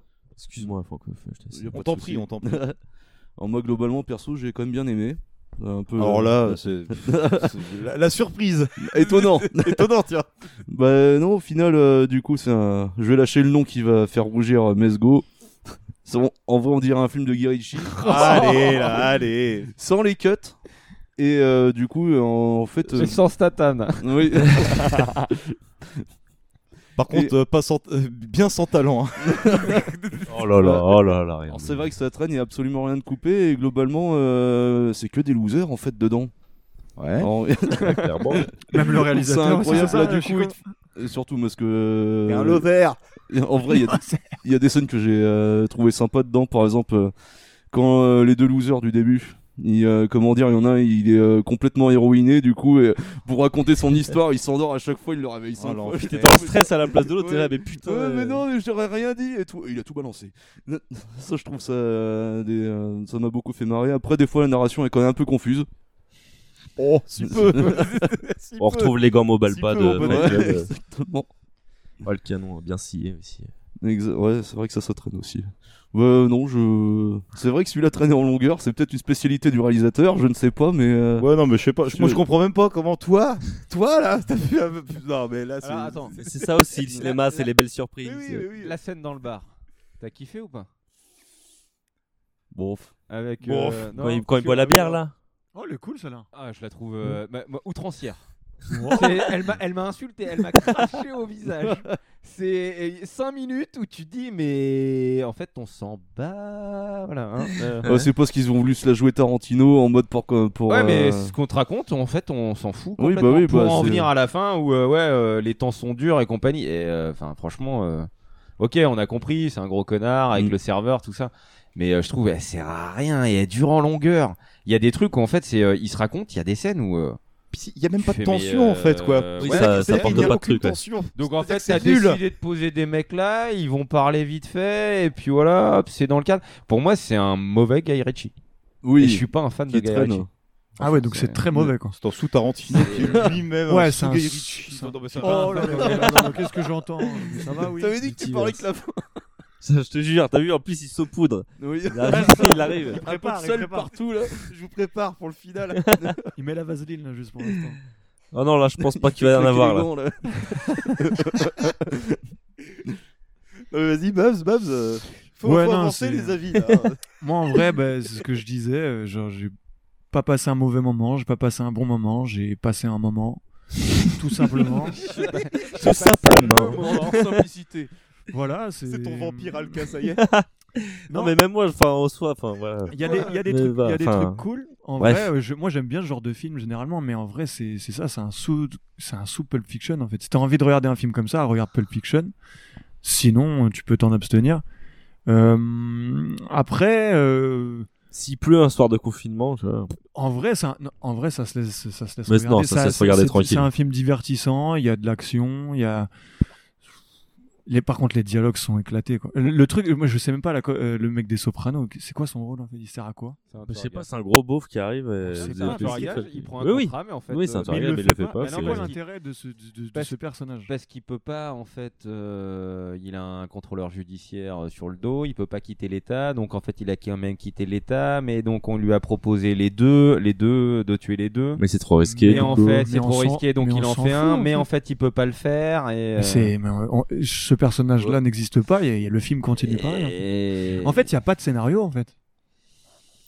c'est un Ça, peu moi, la après, j'ai l'impression quand même, c'est en mode. euh, tous les has font des trucs en fait. Ouais. Du coup, ils le disent, ouais, c'est le meilleur, t'inquiète. Et puis au final, T'es en mode déroulé. Après, je trouve que au Brad final, il se fait niquer. sort le la patte, moi je trouve ça marrant en vrai. Ben ouais, mais c'est bien quand il y a une histoire quand même. Là, il y a pas d'histoire en fait. On suit un, un bout de vie de ce gars-là. Voilà, pendant je sais pas combien de temps vrai ça sert à dure. rien. C'est ça, en fait, c'est juste une tranche le de de- Ouais, mais c'est bien quand il y a quand même un, Oui, un début et ouais, une fin. Là, t'es là, il arrive, paf, il fait son truc, il fait son taf. Ah, T'as l'impression que c'est une télé-réalité sur. euh, Ouais. Bon. Je trouve que ça prenait un peu les contre-pieds justement dans ce sens-là, quoi. Où tu te dis, attention, ça va chier, il va débarquer, ça va démarrer, et puis en fait. euh, Ouais, ça démarre rarement. Bah, il y a si la, la scène où il. Je, je peux spoiler un peu? Oui, oui, oui. hein. La scène où il bute euh, Ray Liotta, là, où- qui, qui est cool, je trouve. J'ai j'ai bien aimé cette scène, la manière dont c'est filmé et tout. Je trouvais ça cool. Même à, bah, à la fin, quand il La scène lui du dit, ouais, t'as début, pas, euh. t'as pas oublié ce que tu dois Oui. faire, là, là, là, et- Enfin, il y, a des- il y a des scènes cool et tout. Enfin, il y a des trucs cool. Voilà.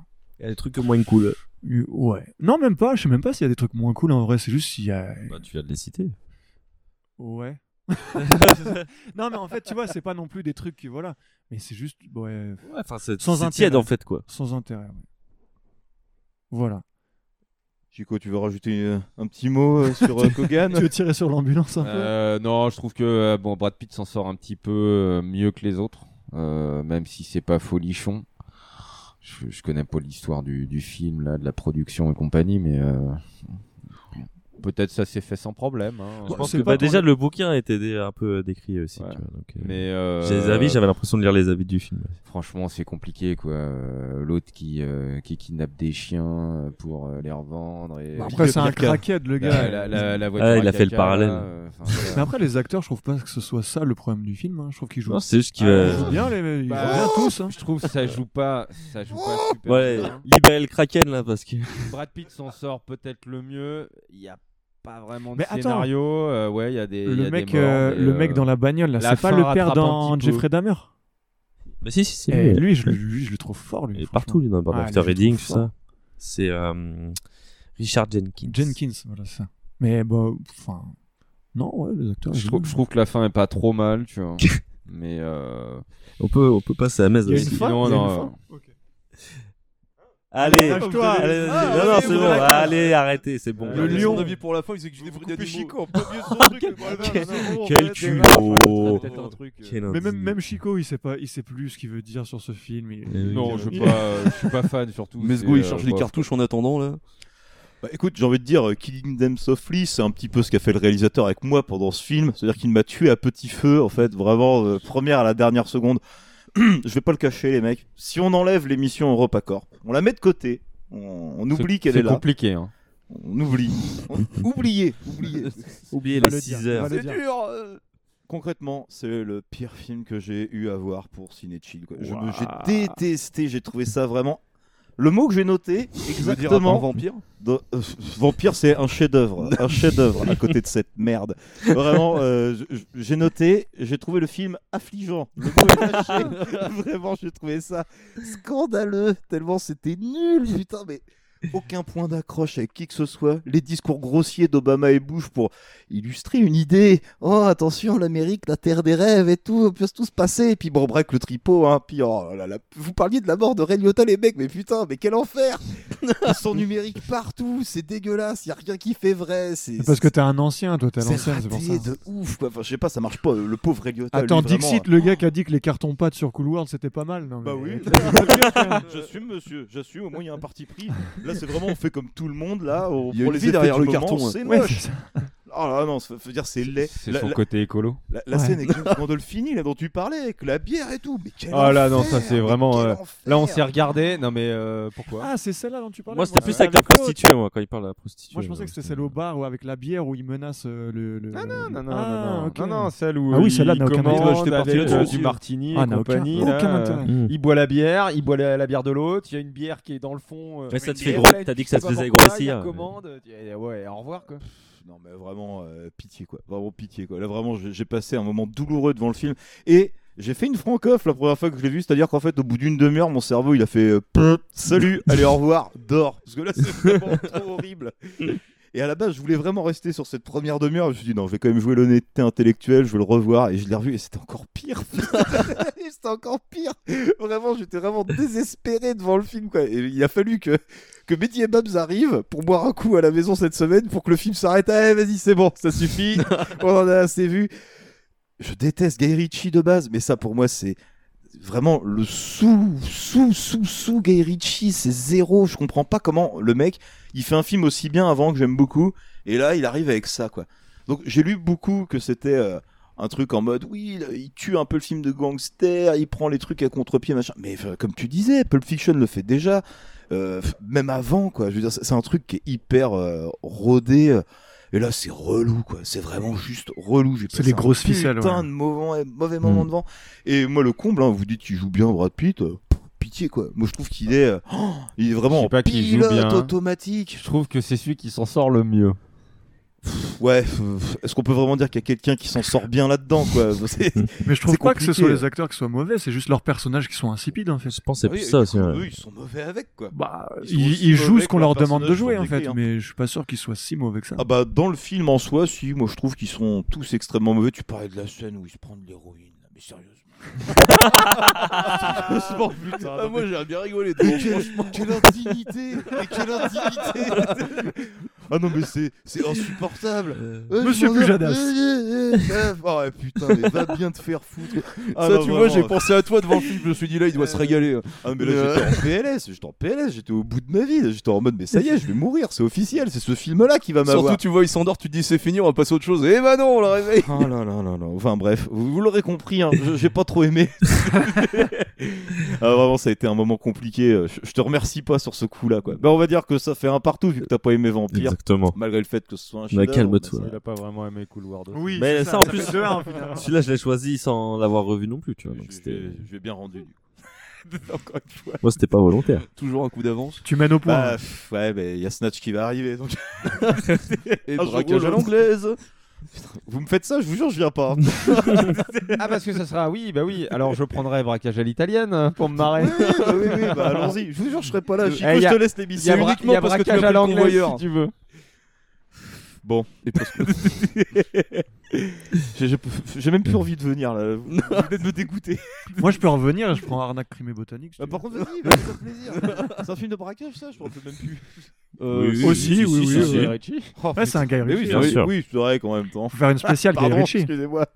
Ça pourrait se transformer en spécial Guy Ritchie. Ouais, Bon, en tout cas, j'ai envie de vous dire, je sais pas si vous voulez, pas là. si vous voulez voir un sous Tarantino ou un sous Guy Ritchie qui est plutôt bien, regardez plutôt Saltan à l'hôtel El Royal. Ça, au moins, ça, ça, ça donne ce que ça doit donner. Voilà. Au moins, t'es pas déçu. Là, c'est vraiment, wow, pff, au secours, au secours. Je terminerai sur ce au secours.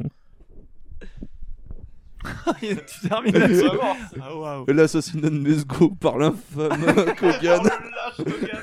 C'est de la merde. C'est de la merde. Il est nul le film.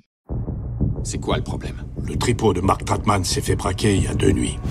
Gardez les mains en l'air Restez tranquille et personne sera blessé. C'est que du fric. Les partis sont arrêtés, mais il n'y a plus d'argent. Faut pas perdre de temps, faut les descendre. Ça va coûter plus cher. Vous aurez 10. Eh oui, c'est la crise. J'ai besoin de Mickey pour ça. Le Mickey de New York? J'ai le fusil dans le coffre. Going round taking names. On a un petit problème. On n'est pas censé en avoir. Ils sont pas contents. Désolé, ça me fait de la peine de l'apprendre. Tu n'es pas mon boss Mais je n'ai rien fait On va se boire une bière. Vous avez déjà tué quelqu'un? Ils essaient de vous avoir au sentiment. Ils pleurent, ils supplient, ils appellent leur mère. Moi, j'aime tuer en douceur, à distance.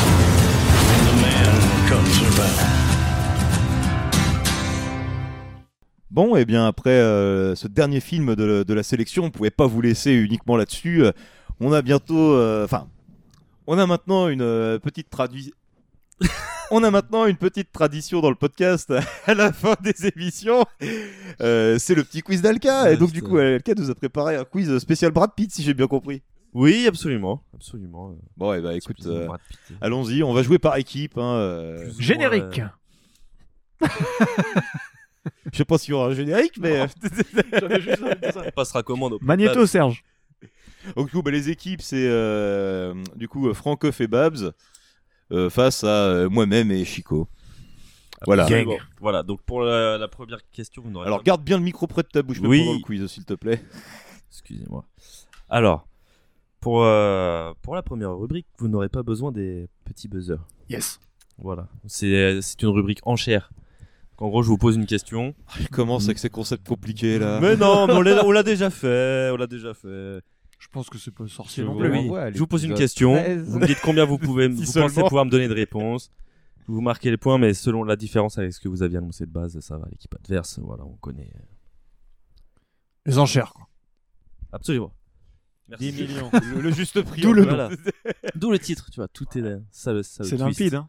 Il faut se réveiller, Francoff. Alors, hein. Euh, c'est bon, je suis. euh, combien, combien pouvez-vous me citer de films de Brad Pitt contenant un numéro dans le titre?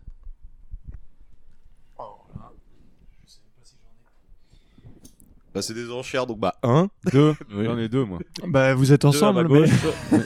Oui, c'est pour ça. Euh, donc 2. bah, J'en ai un déjà, mais. euh, Attends. Euh. Bah, S'il en a deux, faudrait qu'on trouve trois quand même. Allez, il vous reste 10 secondes. On va vous niquer sur un 2 là-dessus. Waouh, ouais, j'avoue. C'est beau. Eh C'est ben, chiffre ou écoutez, nombre? C'est pareil. Ok. Je fais genre, alors j'en ai, j'en ai zéro. hein. Je il fais a genre. dit- Non, mais- non, mais là, c'est bon, là, bon, c'est quand bon. même, là. j'en ai présenté un. Et la parole est à l'équipe. euh, Bah, L'armée des douze singes. Et déjà, Seven, et hein, Seven. voilà, de chantier. Ça vous fait deux points. Oui, Quel- mais Seven, c'est pas un 7, c'est marqué Seven. Ah, non, mais c'est Seven, c'est un nombre. Il y a Seven et il y a un 7 qui a remis un peu Oui, c'est vrai, en en plus, plus. donc ça comptait pour deux. Putain, je suis complètement con, en fait. un stylo pour euh, compter les Tu sais, en plus, j'étais en train de me dire, ok, Fight Club, Euh, Cool World, tu vois. je- ah, putain. Excusez-moi. Ah, mais Ah non, mais deux faut singes. chercher un peu plus loin que ça aussi, tout de suite. euh, voilà. Putain, mais Seven, quoi. C'est pas comme si on venait de le faire. Non, mais voilà. Bah après, c'est ça le jeu Après, aussi, c'est ça le jeu. euh. Non, non, mais y a pas de problème. hein. Juste Ouais, quelqu'un, il y a aviez- plein d'exemples à nous donner. Vous façon. pouviez citer tous les Oceans. Ah putain, oui, mais oui. Oceans, euh, où il y avait 12 Years a Slave. Fallait pas dire 3. Ah oui, 3, ça ne marchait pas. Oui, bah Moi non, aussi, ça aurait pu marcher. Si, en blague. Il y avait 7 ans au Tibet aussi. Ah, c'est ton outil. Bah, on aurait rigolé pour la blague et après j'aurais dit non.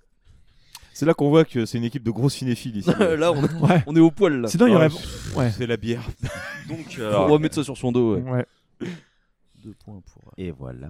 Ah, est-ce que c'est deux points parce qu'ils en ont dit deux? C'est même pas ouais, un point par Ah, on aurait pu mettre 14 points si on en avait eu 14 sûr. Eh oui, mon gars. Pourquoi on en en a avait pas eu 14, 14 Ils auraient pu en avoir de deux. Alors, rapidité pour, euh, pour la deuxième rubrique. Ah. La rubrique 2 s'appelle Brad Pitt, Chabit ou les deux. voilà, donc. A remporté un franc succès. Les deux Absolument. Bien sûr Des points avec qui Animaux domestiques. Chabit Les deux. Pourquoi Ah oui, putain. Mais oui, du merde. coup, alors oui, c'est point à l'équipe adverse en plus. hein, vrai Ok, j'ai super. précisé. J'adore ce jeu. J'adore ce moment. je, vis un très bon moment. Merci pour ce moment. Voilà, voilà.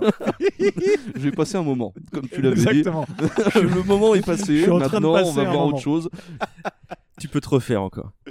Né en 1963. Euh, Brad Pitt. On sait pas le Chabit en même temps. hein. Oh, c'est plus années Bah, ça, 80. après, ça. vous pouvez chercher, mais je pense connais, que- je connais. À peu près.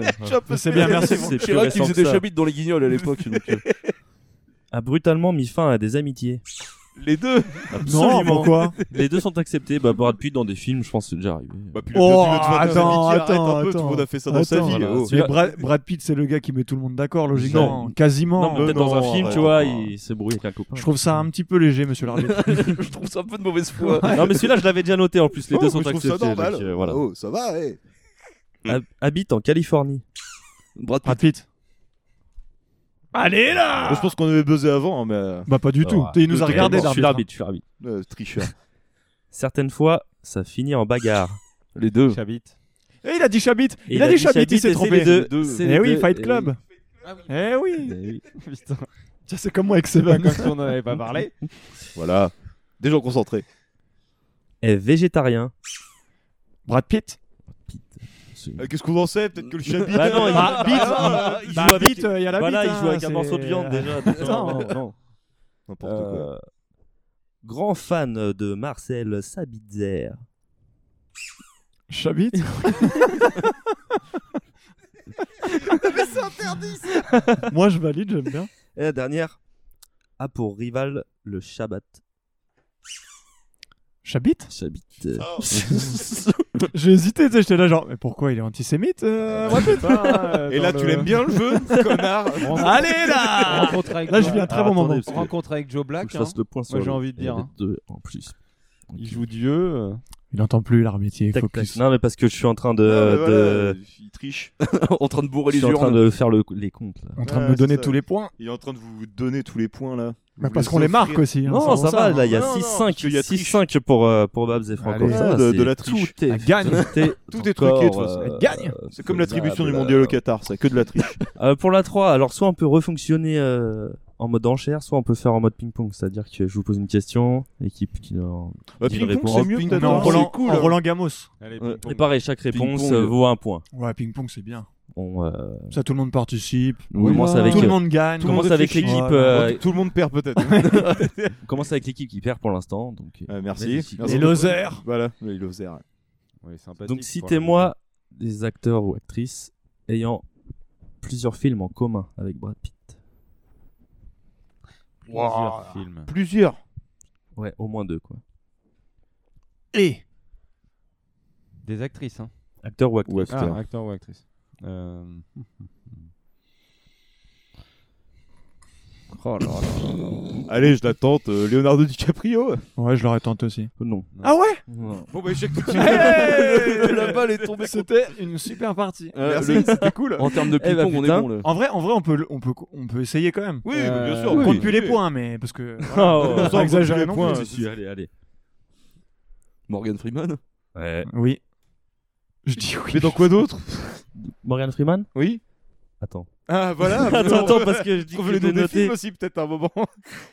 Non, non, pas du tout.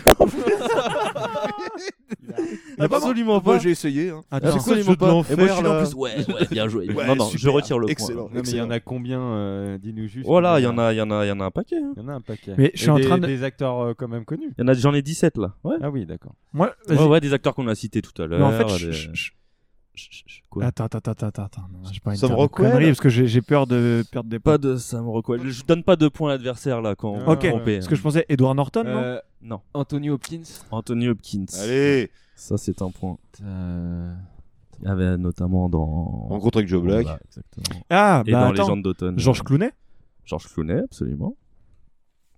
Matt Damon. Bah ouais. Ah, du Matt coup. Damon, oui. Que- Forcément. Bah oui, c'est- bah oui. Oui. Bah, euh, Casey Affleck. Ah, Casey Affleck, ouais, Euh, putain, euh... Jason Statham autres après. Y a pas de Jason Statham Non. Putain, merde Une seule fois. Bruce Willis. Bruce Willis. Ah, Allez. putain. En fait, c'est vrai. Ça découle. Euh, Bon, allez, je la tente quand même. Tom Cruise? Non. Il y en a qu'un alors. Euh, Robert Redford. Non, c'est euh, Robert Ford. Non, Le Robert lâche. Robert Redford. non, non, parce Spy que Game. euh, il a tourné dans un film produit Ah oui, produit. ouais. et une fois Et, ensemble euh, dans et Spy, Spy Game. C'était au milieu coule une rivière, l'autre euh, de Robert Redford. Attends, attends, attends, attends, attends, attends. Vous en avez encore pas mal, des bien connus. Attends, attends, attends, attends, attends. Notamment encore dans les Oceans, hein, parce que c'est Ouais, un des filons. ouais, euh. De Niro Je sais même plus qui joue dans les Oceans. Bah oui, je pensais que De Niro il y jouait, mais Non. Il joue pas dans un des. Pense- Bon, Vincent Cassel. t'as, euh, Ah putain. Non, faut que je retrouve un film. Pensez pire, euh, aussi pour- dans les. Pensez aussi dans des Tarantino. euh, Mais Tim oui. Ross. Non.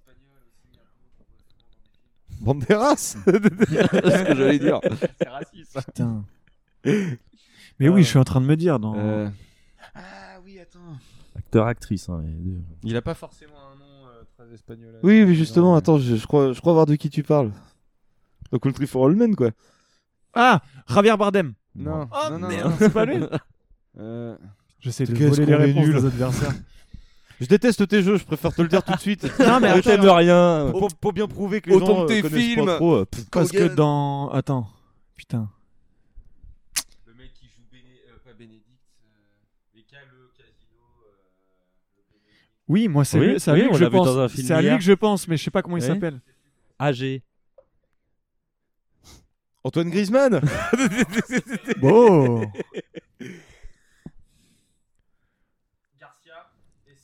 Ah, José. putain. Anthony Garcia Non. C'est pas Anthony Garcia Non. Andy Garcia. Andy Garcia. Ah, Et c'était lui putain. que je cherchais à Espagnola. Mais moi aussi, je voyais sa tête, je pensais Moi, que c'était je- De Niro. On va putain. arrêter là, je On- pense, parce c'est que ça, qu'on s'est s'est Vous aviez ridiculisé comme Kate ça. Blanchett, euh, Michael Fassbender, Sandra Bullock, Margot Robbie, Julia Roberts. Margot Robbie, je voulais le dire. Channing Putain. Tatum, Al Pacino, Sam Shepard, Angelina Jolie, Don Cheadle. Angelina Jolie, mais bien sûr. Voilà quoi. Oui, Angelina Jolie, oui. oui, là, euh, on t'a que. Voilà. Alors attendez, euh, je, je dispose mes feuilles. Vas-y, vas-y, prends, prends ton temps. hein, le, le jeu est tellement, euh, t'es- t'es tellement Moi, franchement, prenant. j'aime bien le jeu, mais on est Aussi un peu nul. rythmé que Kogan, c'est ça qui est appréciable. Ça, euh, pour le coup, il y a un beau Vraiment scénario, rythmé. c'est les acteurs qui sont nuls. On nous demande de jouer, euh, nous on joue. Ouais, ouais, pff, des grands joueurs. Grande jugador. Bon bah ça promet pour la prochaine alors. Putain. J'aurais dû réviser en fait, putain. Non, mais c'est ça le problème, c'est que euh, là, on part sur des quiz thématiques maintenant. Il n'y a même plus de trucs variés et tout. Là, c'est autour du mec, ça va être insupportable. Bah ce sera. Si on a déjà perdu là, c'est foutu là pour la fin. Bon, puis concentre-toi sur ton quiz, toi. à un moment, euh, le mec, il veut faire 10 000 trucs à la fois là. et casse Bon les allez. tu sens, tu sens le mauvais, même pas mauvais perdant parce Ça que sera là coupé au montage. Non, c'est juste que c'est chiant. pris la hein. tête. Ah, moi je kiffe. Hein. Comme Kogan. Je te suis, Alka, moi. Allez, rapidité encore. Quel suceur. Alors là, la rubrique c'est si Brad Pitt était. Et donc la réponse, ça commence par Brad Pitt. On va faire la première ensemble. Oh pas putain. grave. Aïe, aïe, aïe. ça va être Tu rigolo. la ça. sens ou pas? Un chanteur latino chauve. Brad Pitt Iglesias? Non, il est pas Bah non. Ah, attends, redis. Un chanteur latino chauve. Brad Pitbull. Voilà, putain, c'est toi qui Oh non. Ah putain, merde. Alors, Il avait, mais ah, je sais pas. C'est bon, j'ai compris le jeu. Ah, c'est bon, ok. Il y a un point là. Oui, Oui, ok, d'accord, j'espère. Un amateur de chaîne de restauration rapide. Deux réponses. Un amateur de chaîne de, De restauration rapide. Il y a deux réponses possibles. Brad Pitaya. Oui. ou, pi, ou Pita. il y avait euh, juste Brad Pitt Pita, là. Pitt. Brad Pizza Hut. Ah, elle est belle. Pizza, Ça, c'est drôle. Ça aurait pu Ça marcher. marche. Ça aurait- ouais. Mais presque Un demi, J'ai demi. presque envie. Mais pas de point. Mais non. Non, j'ai- presque envie. Une personne qui ne veut pas grandir. Brad Peter Pan. Oh putain, je l'avais Bah c'est bien, ça va vite. Ah, il est bien celui-là. Ça c'est bien. Ça c'est bien. Ça, je gagne. Un mathématicien. Brad Pythagore. Ouais, ouais, ouais, Oh, ouais, qu'est-ce que c'est fort. J'avais que lui, j'avais que lui. Ouais, c'est vrai, c'est pas tout le monde qui peut faire ça. La mer noire. Bang, bang, bang. Un petit rigolo. Brad Pitt. Oui Incroyable. C'est beau, dire c'est Brad beau. Pitoyable, mais non. Oui, ça marche. Un serpent. Brad Piton. Putain, la honte que j'ai pas eu Mmh, celui-là. on avait- on avait besoin en même temps. Hein. Euh, non, je l'ai vu, Non, là. c'est eh, on arrête un peu. ouais, là, on- suffit. En même temps, toi, t'es avec ton casque, donc t'entends. Tu sais pas d'où ça Non, vient, en si, fait. je, je vois, je. Mordu par, Laissez une... l'arbitre tranquille un peu. Mordu par une araignée. Brad Peter Parker. Putain. Bah, bah non, non, Putain, il, va. il a marqué Tu l'avais pas Tu l'avais pas Oui, c'est bon, c'est bon. Je voulais la donner la réponse. Si Brad Pitt était cocasse, original, curieux. Brad Pittoresque. C'est beau, allez, il en reste trois. En train de raconter le début d'un film en mangeant une brioche. Brad Pitoyable Non. Ça marche quand même. Non. C'est pitoyable Non, comme attitude. Non, Non, c'était pas par rapport à ça. Attends, re- redis. Il y a un indice. Euh, il y a pas- ose. Brad Pitch Voilà, c'est putain, bravo. C'est ça, Super. absolument. Mais sérieux Si Brad Pitt était quelqu'un d'indécis, celui-là est tiré par les cheveux. Putain, je sens très mal celui-là. Vas-y, on dit si Brad Pitt était indécis. Brad Pitt être. Ah Magique. Ah non, mais Magique. non. Bravo. Franck. Et la dernière, un Brad qui, comme vous, me supplierait d'arrêter ce quiz. Brad Pitié. Ouais, c'est c'est Magnifique. Il est bien, celui-là, il est 15-14 bien. pour euh, Ah, putain, pour. On perd. Oh putain, avec euh, Ah, vous, l'enchaînement avez qu'on fait, a fait mais là. vous avez fait une remontée aussi. Ouais, euh. Putain, on a fait une belle On a remontada. lâché un peu. Et voici le la dernière rubrique. Le jeu final. Ouh là Chico là. a pas joué sur celle-là. Il a... Trop rapide et j'attendais Pittsburgh au pire. ouais, moi aussi j'avais Pittsburgh. Moi, je suis pas très rubrique. jeu de mots. La rubrique s'appelle Fusion. C'était- Jingle. C'était génial. Voilà, ouais, jingle, ouais. On la garde, celle-là, elle est bien. Euh, en gros, je vais vous pitcher deux. Nos euh, Brad Pitché. Brad Pitché. je vais vous pitcher deux films. Toujours un qui aura un rapport avec Brad Pitt, l'autre qui n'aura rien à voir.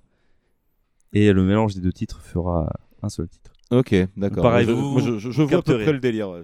Je vois. Ça va être compliqué, mais. Alors, Ah, ça délire. mélange deux titres de films dans lesquels il a joué. Tu veux- Non, un dans lequel fait, il a joué, trouver- un autre dans lequel il a pas joué. Ouais, C'est il faut ça Trouver le titre. En gros. Waouh, c'est complexe. fusionnant, en fusionnant les deux films. Complexe. Là, on va être vraiment pitoyable, je pense. Non, franchement, c'est plus compliqué que ça en a l'air. C'est plus c'est- compliqué. Ah bon, bah ça On va. sera alors. pitoyable mais avec Ça des va, étapes en alors. plus. Bon, bah ça va alors. Vous croyez que vous avez tout compris Eh bien, Pitoyable mais pas que. Ça sera encore pire. L'enfer. Allez. J'adore cette surjeu. À C'est chaque fois, parti. c'est n'importe quoi. Nous sommes en 2035. Un virus mortel a décimé 99% de la population mondiale lors de l'année 1996. Bah, j'ai le nom du film, moi. Obligeant. Calme-toi. Écoute un peu là. Obligeant les survivants à vivre sous terre. Pour tenter de trouver un remède, des scientifiques envoient les prisonniers dans le passé afin de recueillir des informations sur la forme non mutée de ce virus. Cependant, ils tombent nez à nez avec des primates dotés d'une intelligence supérieure étant bien décidés à Moi- prendre le pouvoir. ouais, je l'ai aussi. Donc c'est l'armée des douze singes et Non. Et la planète des singes. Non, la c'est planète World des War Z singes. et la planète des singes. l'armée des La planète des douze La singes. Du coup, c'est quoi le planète des titre La douze planète La des planète douze des douze singes. singes. Ah, mais c'est Exactement. ça J'avais pas compris. Ah oui, t'écoutes pas, t'étais là, je l'ai, je l'ai, Je l'ai. Bah ouais. Nul. Nul. Zéro. Voilà, bon, moi c'est bon. vous Faux. avez- vous avez Nul, capté. Germain. Vous avez capté le bail. Maïs. La deuxième. Alors, c'est Will Smith qui se retrouve tout seul avec sa chienne parce qu'il y a encore eu un virus. Et en plus, il commence à avoir froid car on est dans la saison qui précède l'hiver. Pardon? Plaît-il? Je répète. Alors, c'est Will Smith qui se retrouve tout seul avec sa chienne parce qu'il y a encore eu un virus. Et en plus, il commence à avoir froid car on est dans la saison qui précède l'hiver. Je suis une légende d'automne. C'est bon, c'est bon. J'avais le premier, mais j'avais pas le deuxième. Ah. Voilà. J'ai- Je connaissais pas les gens d'autres. Ouais, moi non plus, c'est pour ça. Mais je suis une légende, je l'avais. Et voilà, voilà. Voilà, c'est- ouais, ça se renseigne pas sur Brad C'est ça Pitt, la puissance euh, intellectuelle. Je je C'est un parti pour le troisième. Euh, Alors, il y a un tueur qui sévit en s'inspirant des péchés capitaux. Du coup, les habitants de la ville font appel à des mercenaires hors la loi pour le retrouver et le mettre hors d'état de nuire. Ah Les, les c'est- Seven mercenaires. Cool. Les Seven Seven salopards. salopards. Les Seven salopards. c'est ouais, The Magnificent Seven. du coup. Mmh. Il Oui, vous en c'est reste. Ah ouais, c'est on peut, on peut ne pas le, salopards. on peut ne pas le compter celui-là si tu C'est veux. les huit salopards. hein, Oui, je c'est- sais, mais bon, je On pensais qu'il faisait pas un le petit truc avec compter. le. Le- j'ai que la moitié de la réponse. Allez. Il en reste 3. Il en reste 3. Et- Tout est encore possible. Le but de l'équateur. Il n'y a que deux points d'écart. Ça, c'est beau. Deux minutes. Alors, c'est l'histoire de deux frères qui pratiquent la pêche à la mouche. Mais à Jean Reno et Vincent Cassel qui viennent leur casser les couilles en faisant fuir les poissons parce qu'ils enquêtent sur des meurtres. Alors, j'en ai Et au, un. milieu, et au milieu, coule une rivière pour. Voilà. C'est bon. Il est chaud, il est chaud. Putain. On se fait sodomiser là.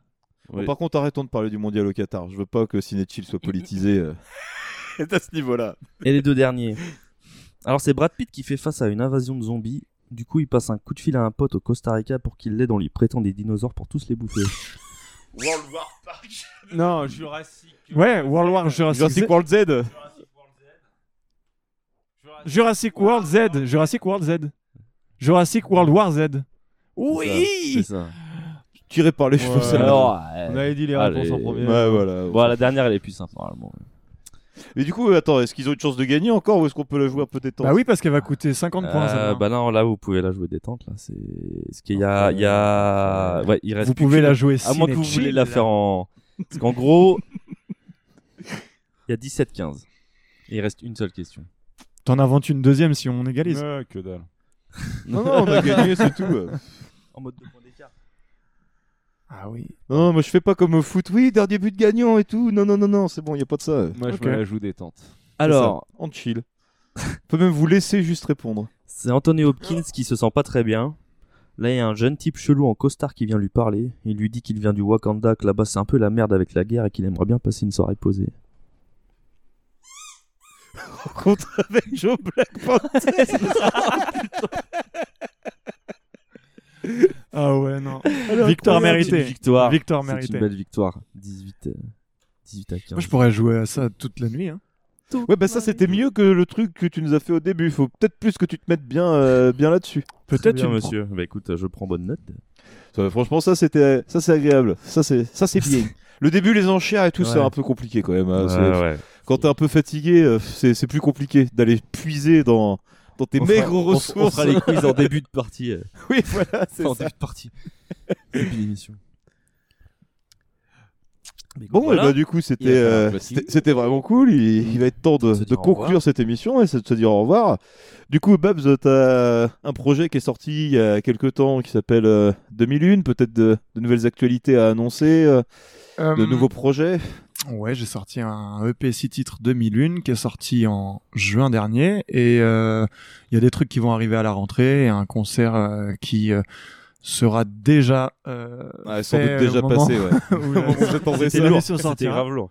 Et c'était lourd de ouf. Euh, on s'est jamais craqué. on s'est pas du tout craqué sur scène. euh, non, Non. incroyable. euh, au Stéréolux, du coup, euh, voilà, c'était c'était le 26 novembre, tu te souviens, mais c'était Ah, avec moi. c'était- euh, c'était t'étais- cool, mon hein. backer. Tu te Bah, toi, oui, voilà, c'est ça. Je, je fais ce que je peux.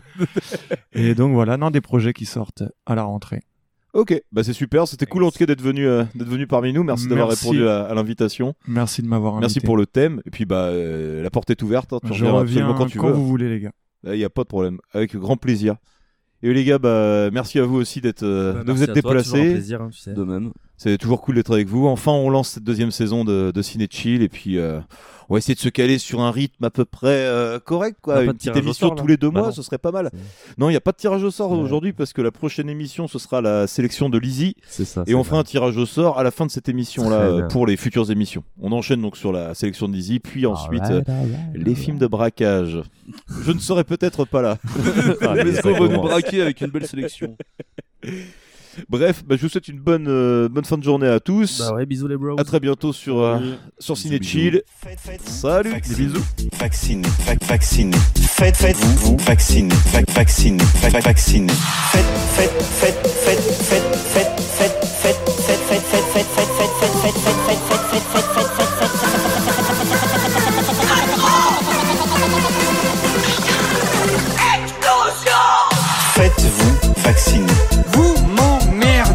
Vous m'emmerdez. Faites, faites-vous vacciner.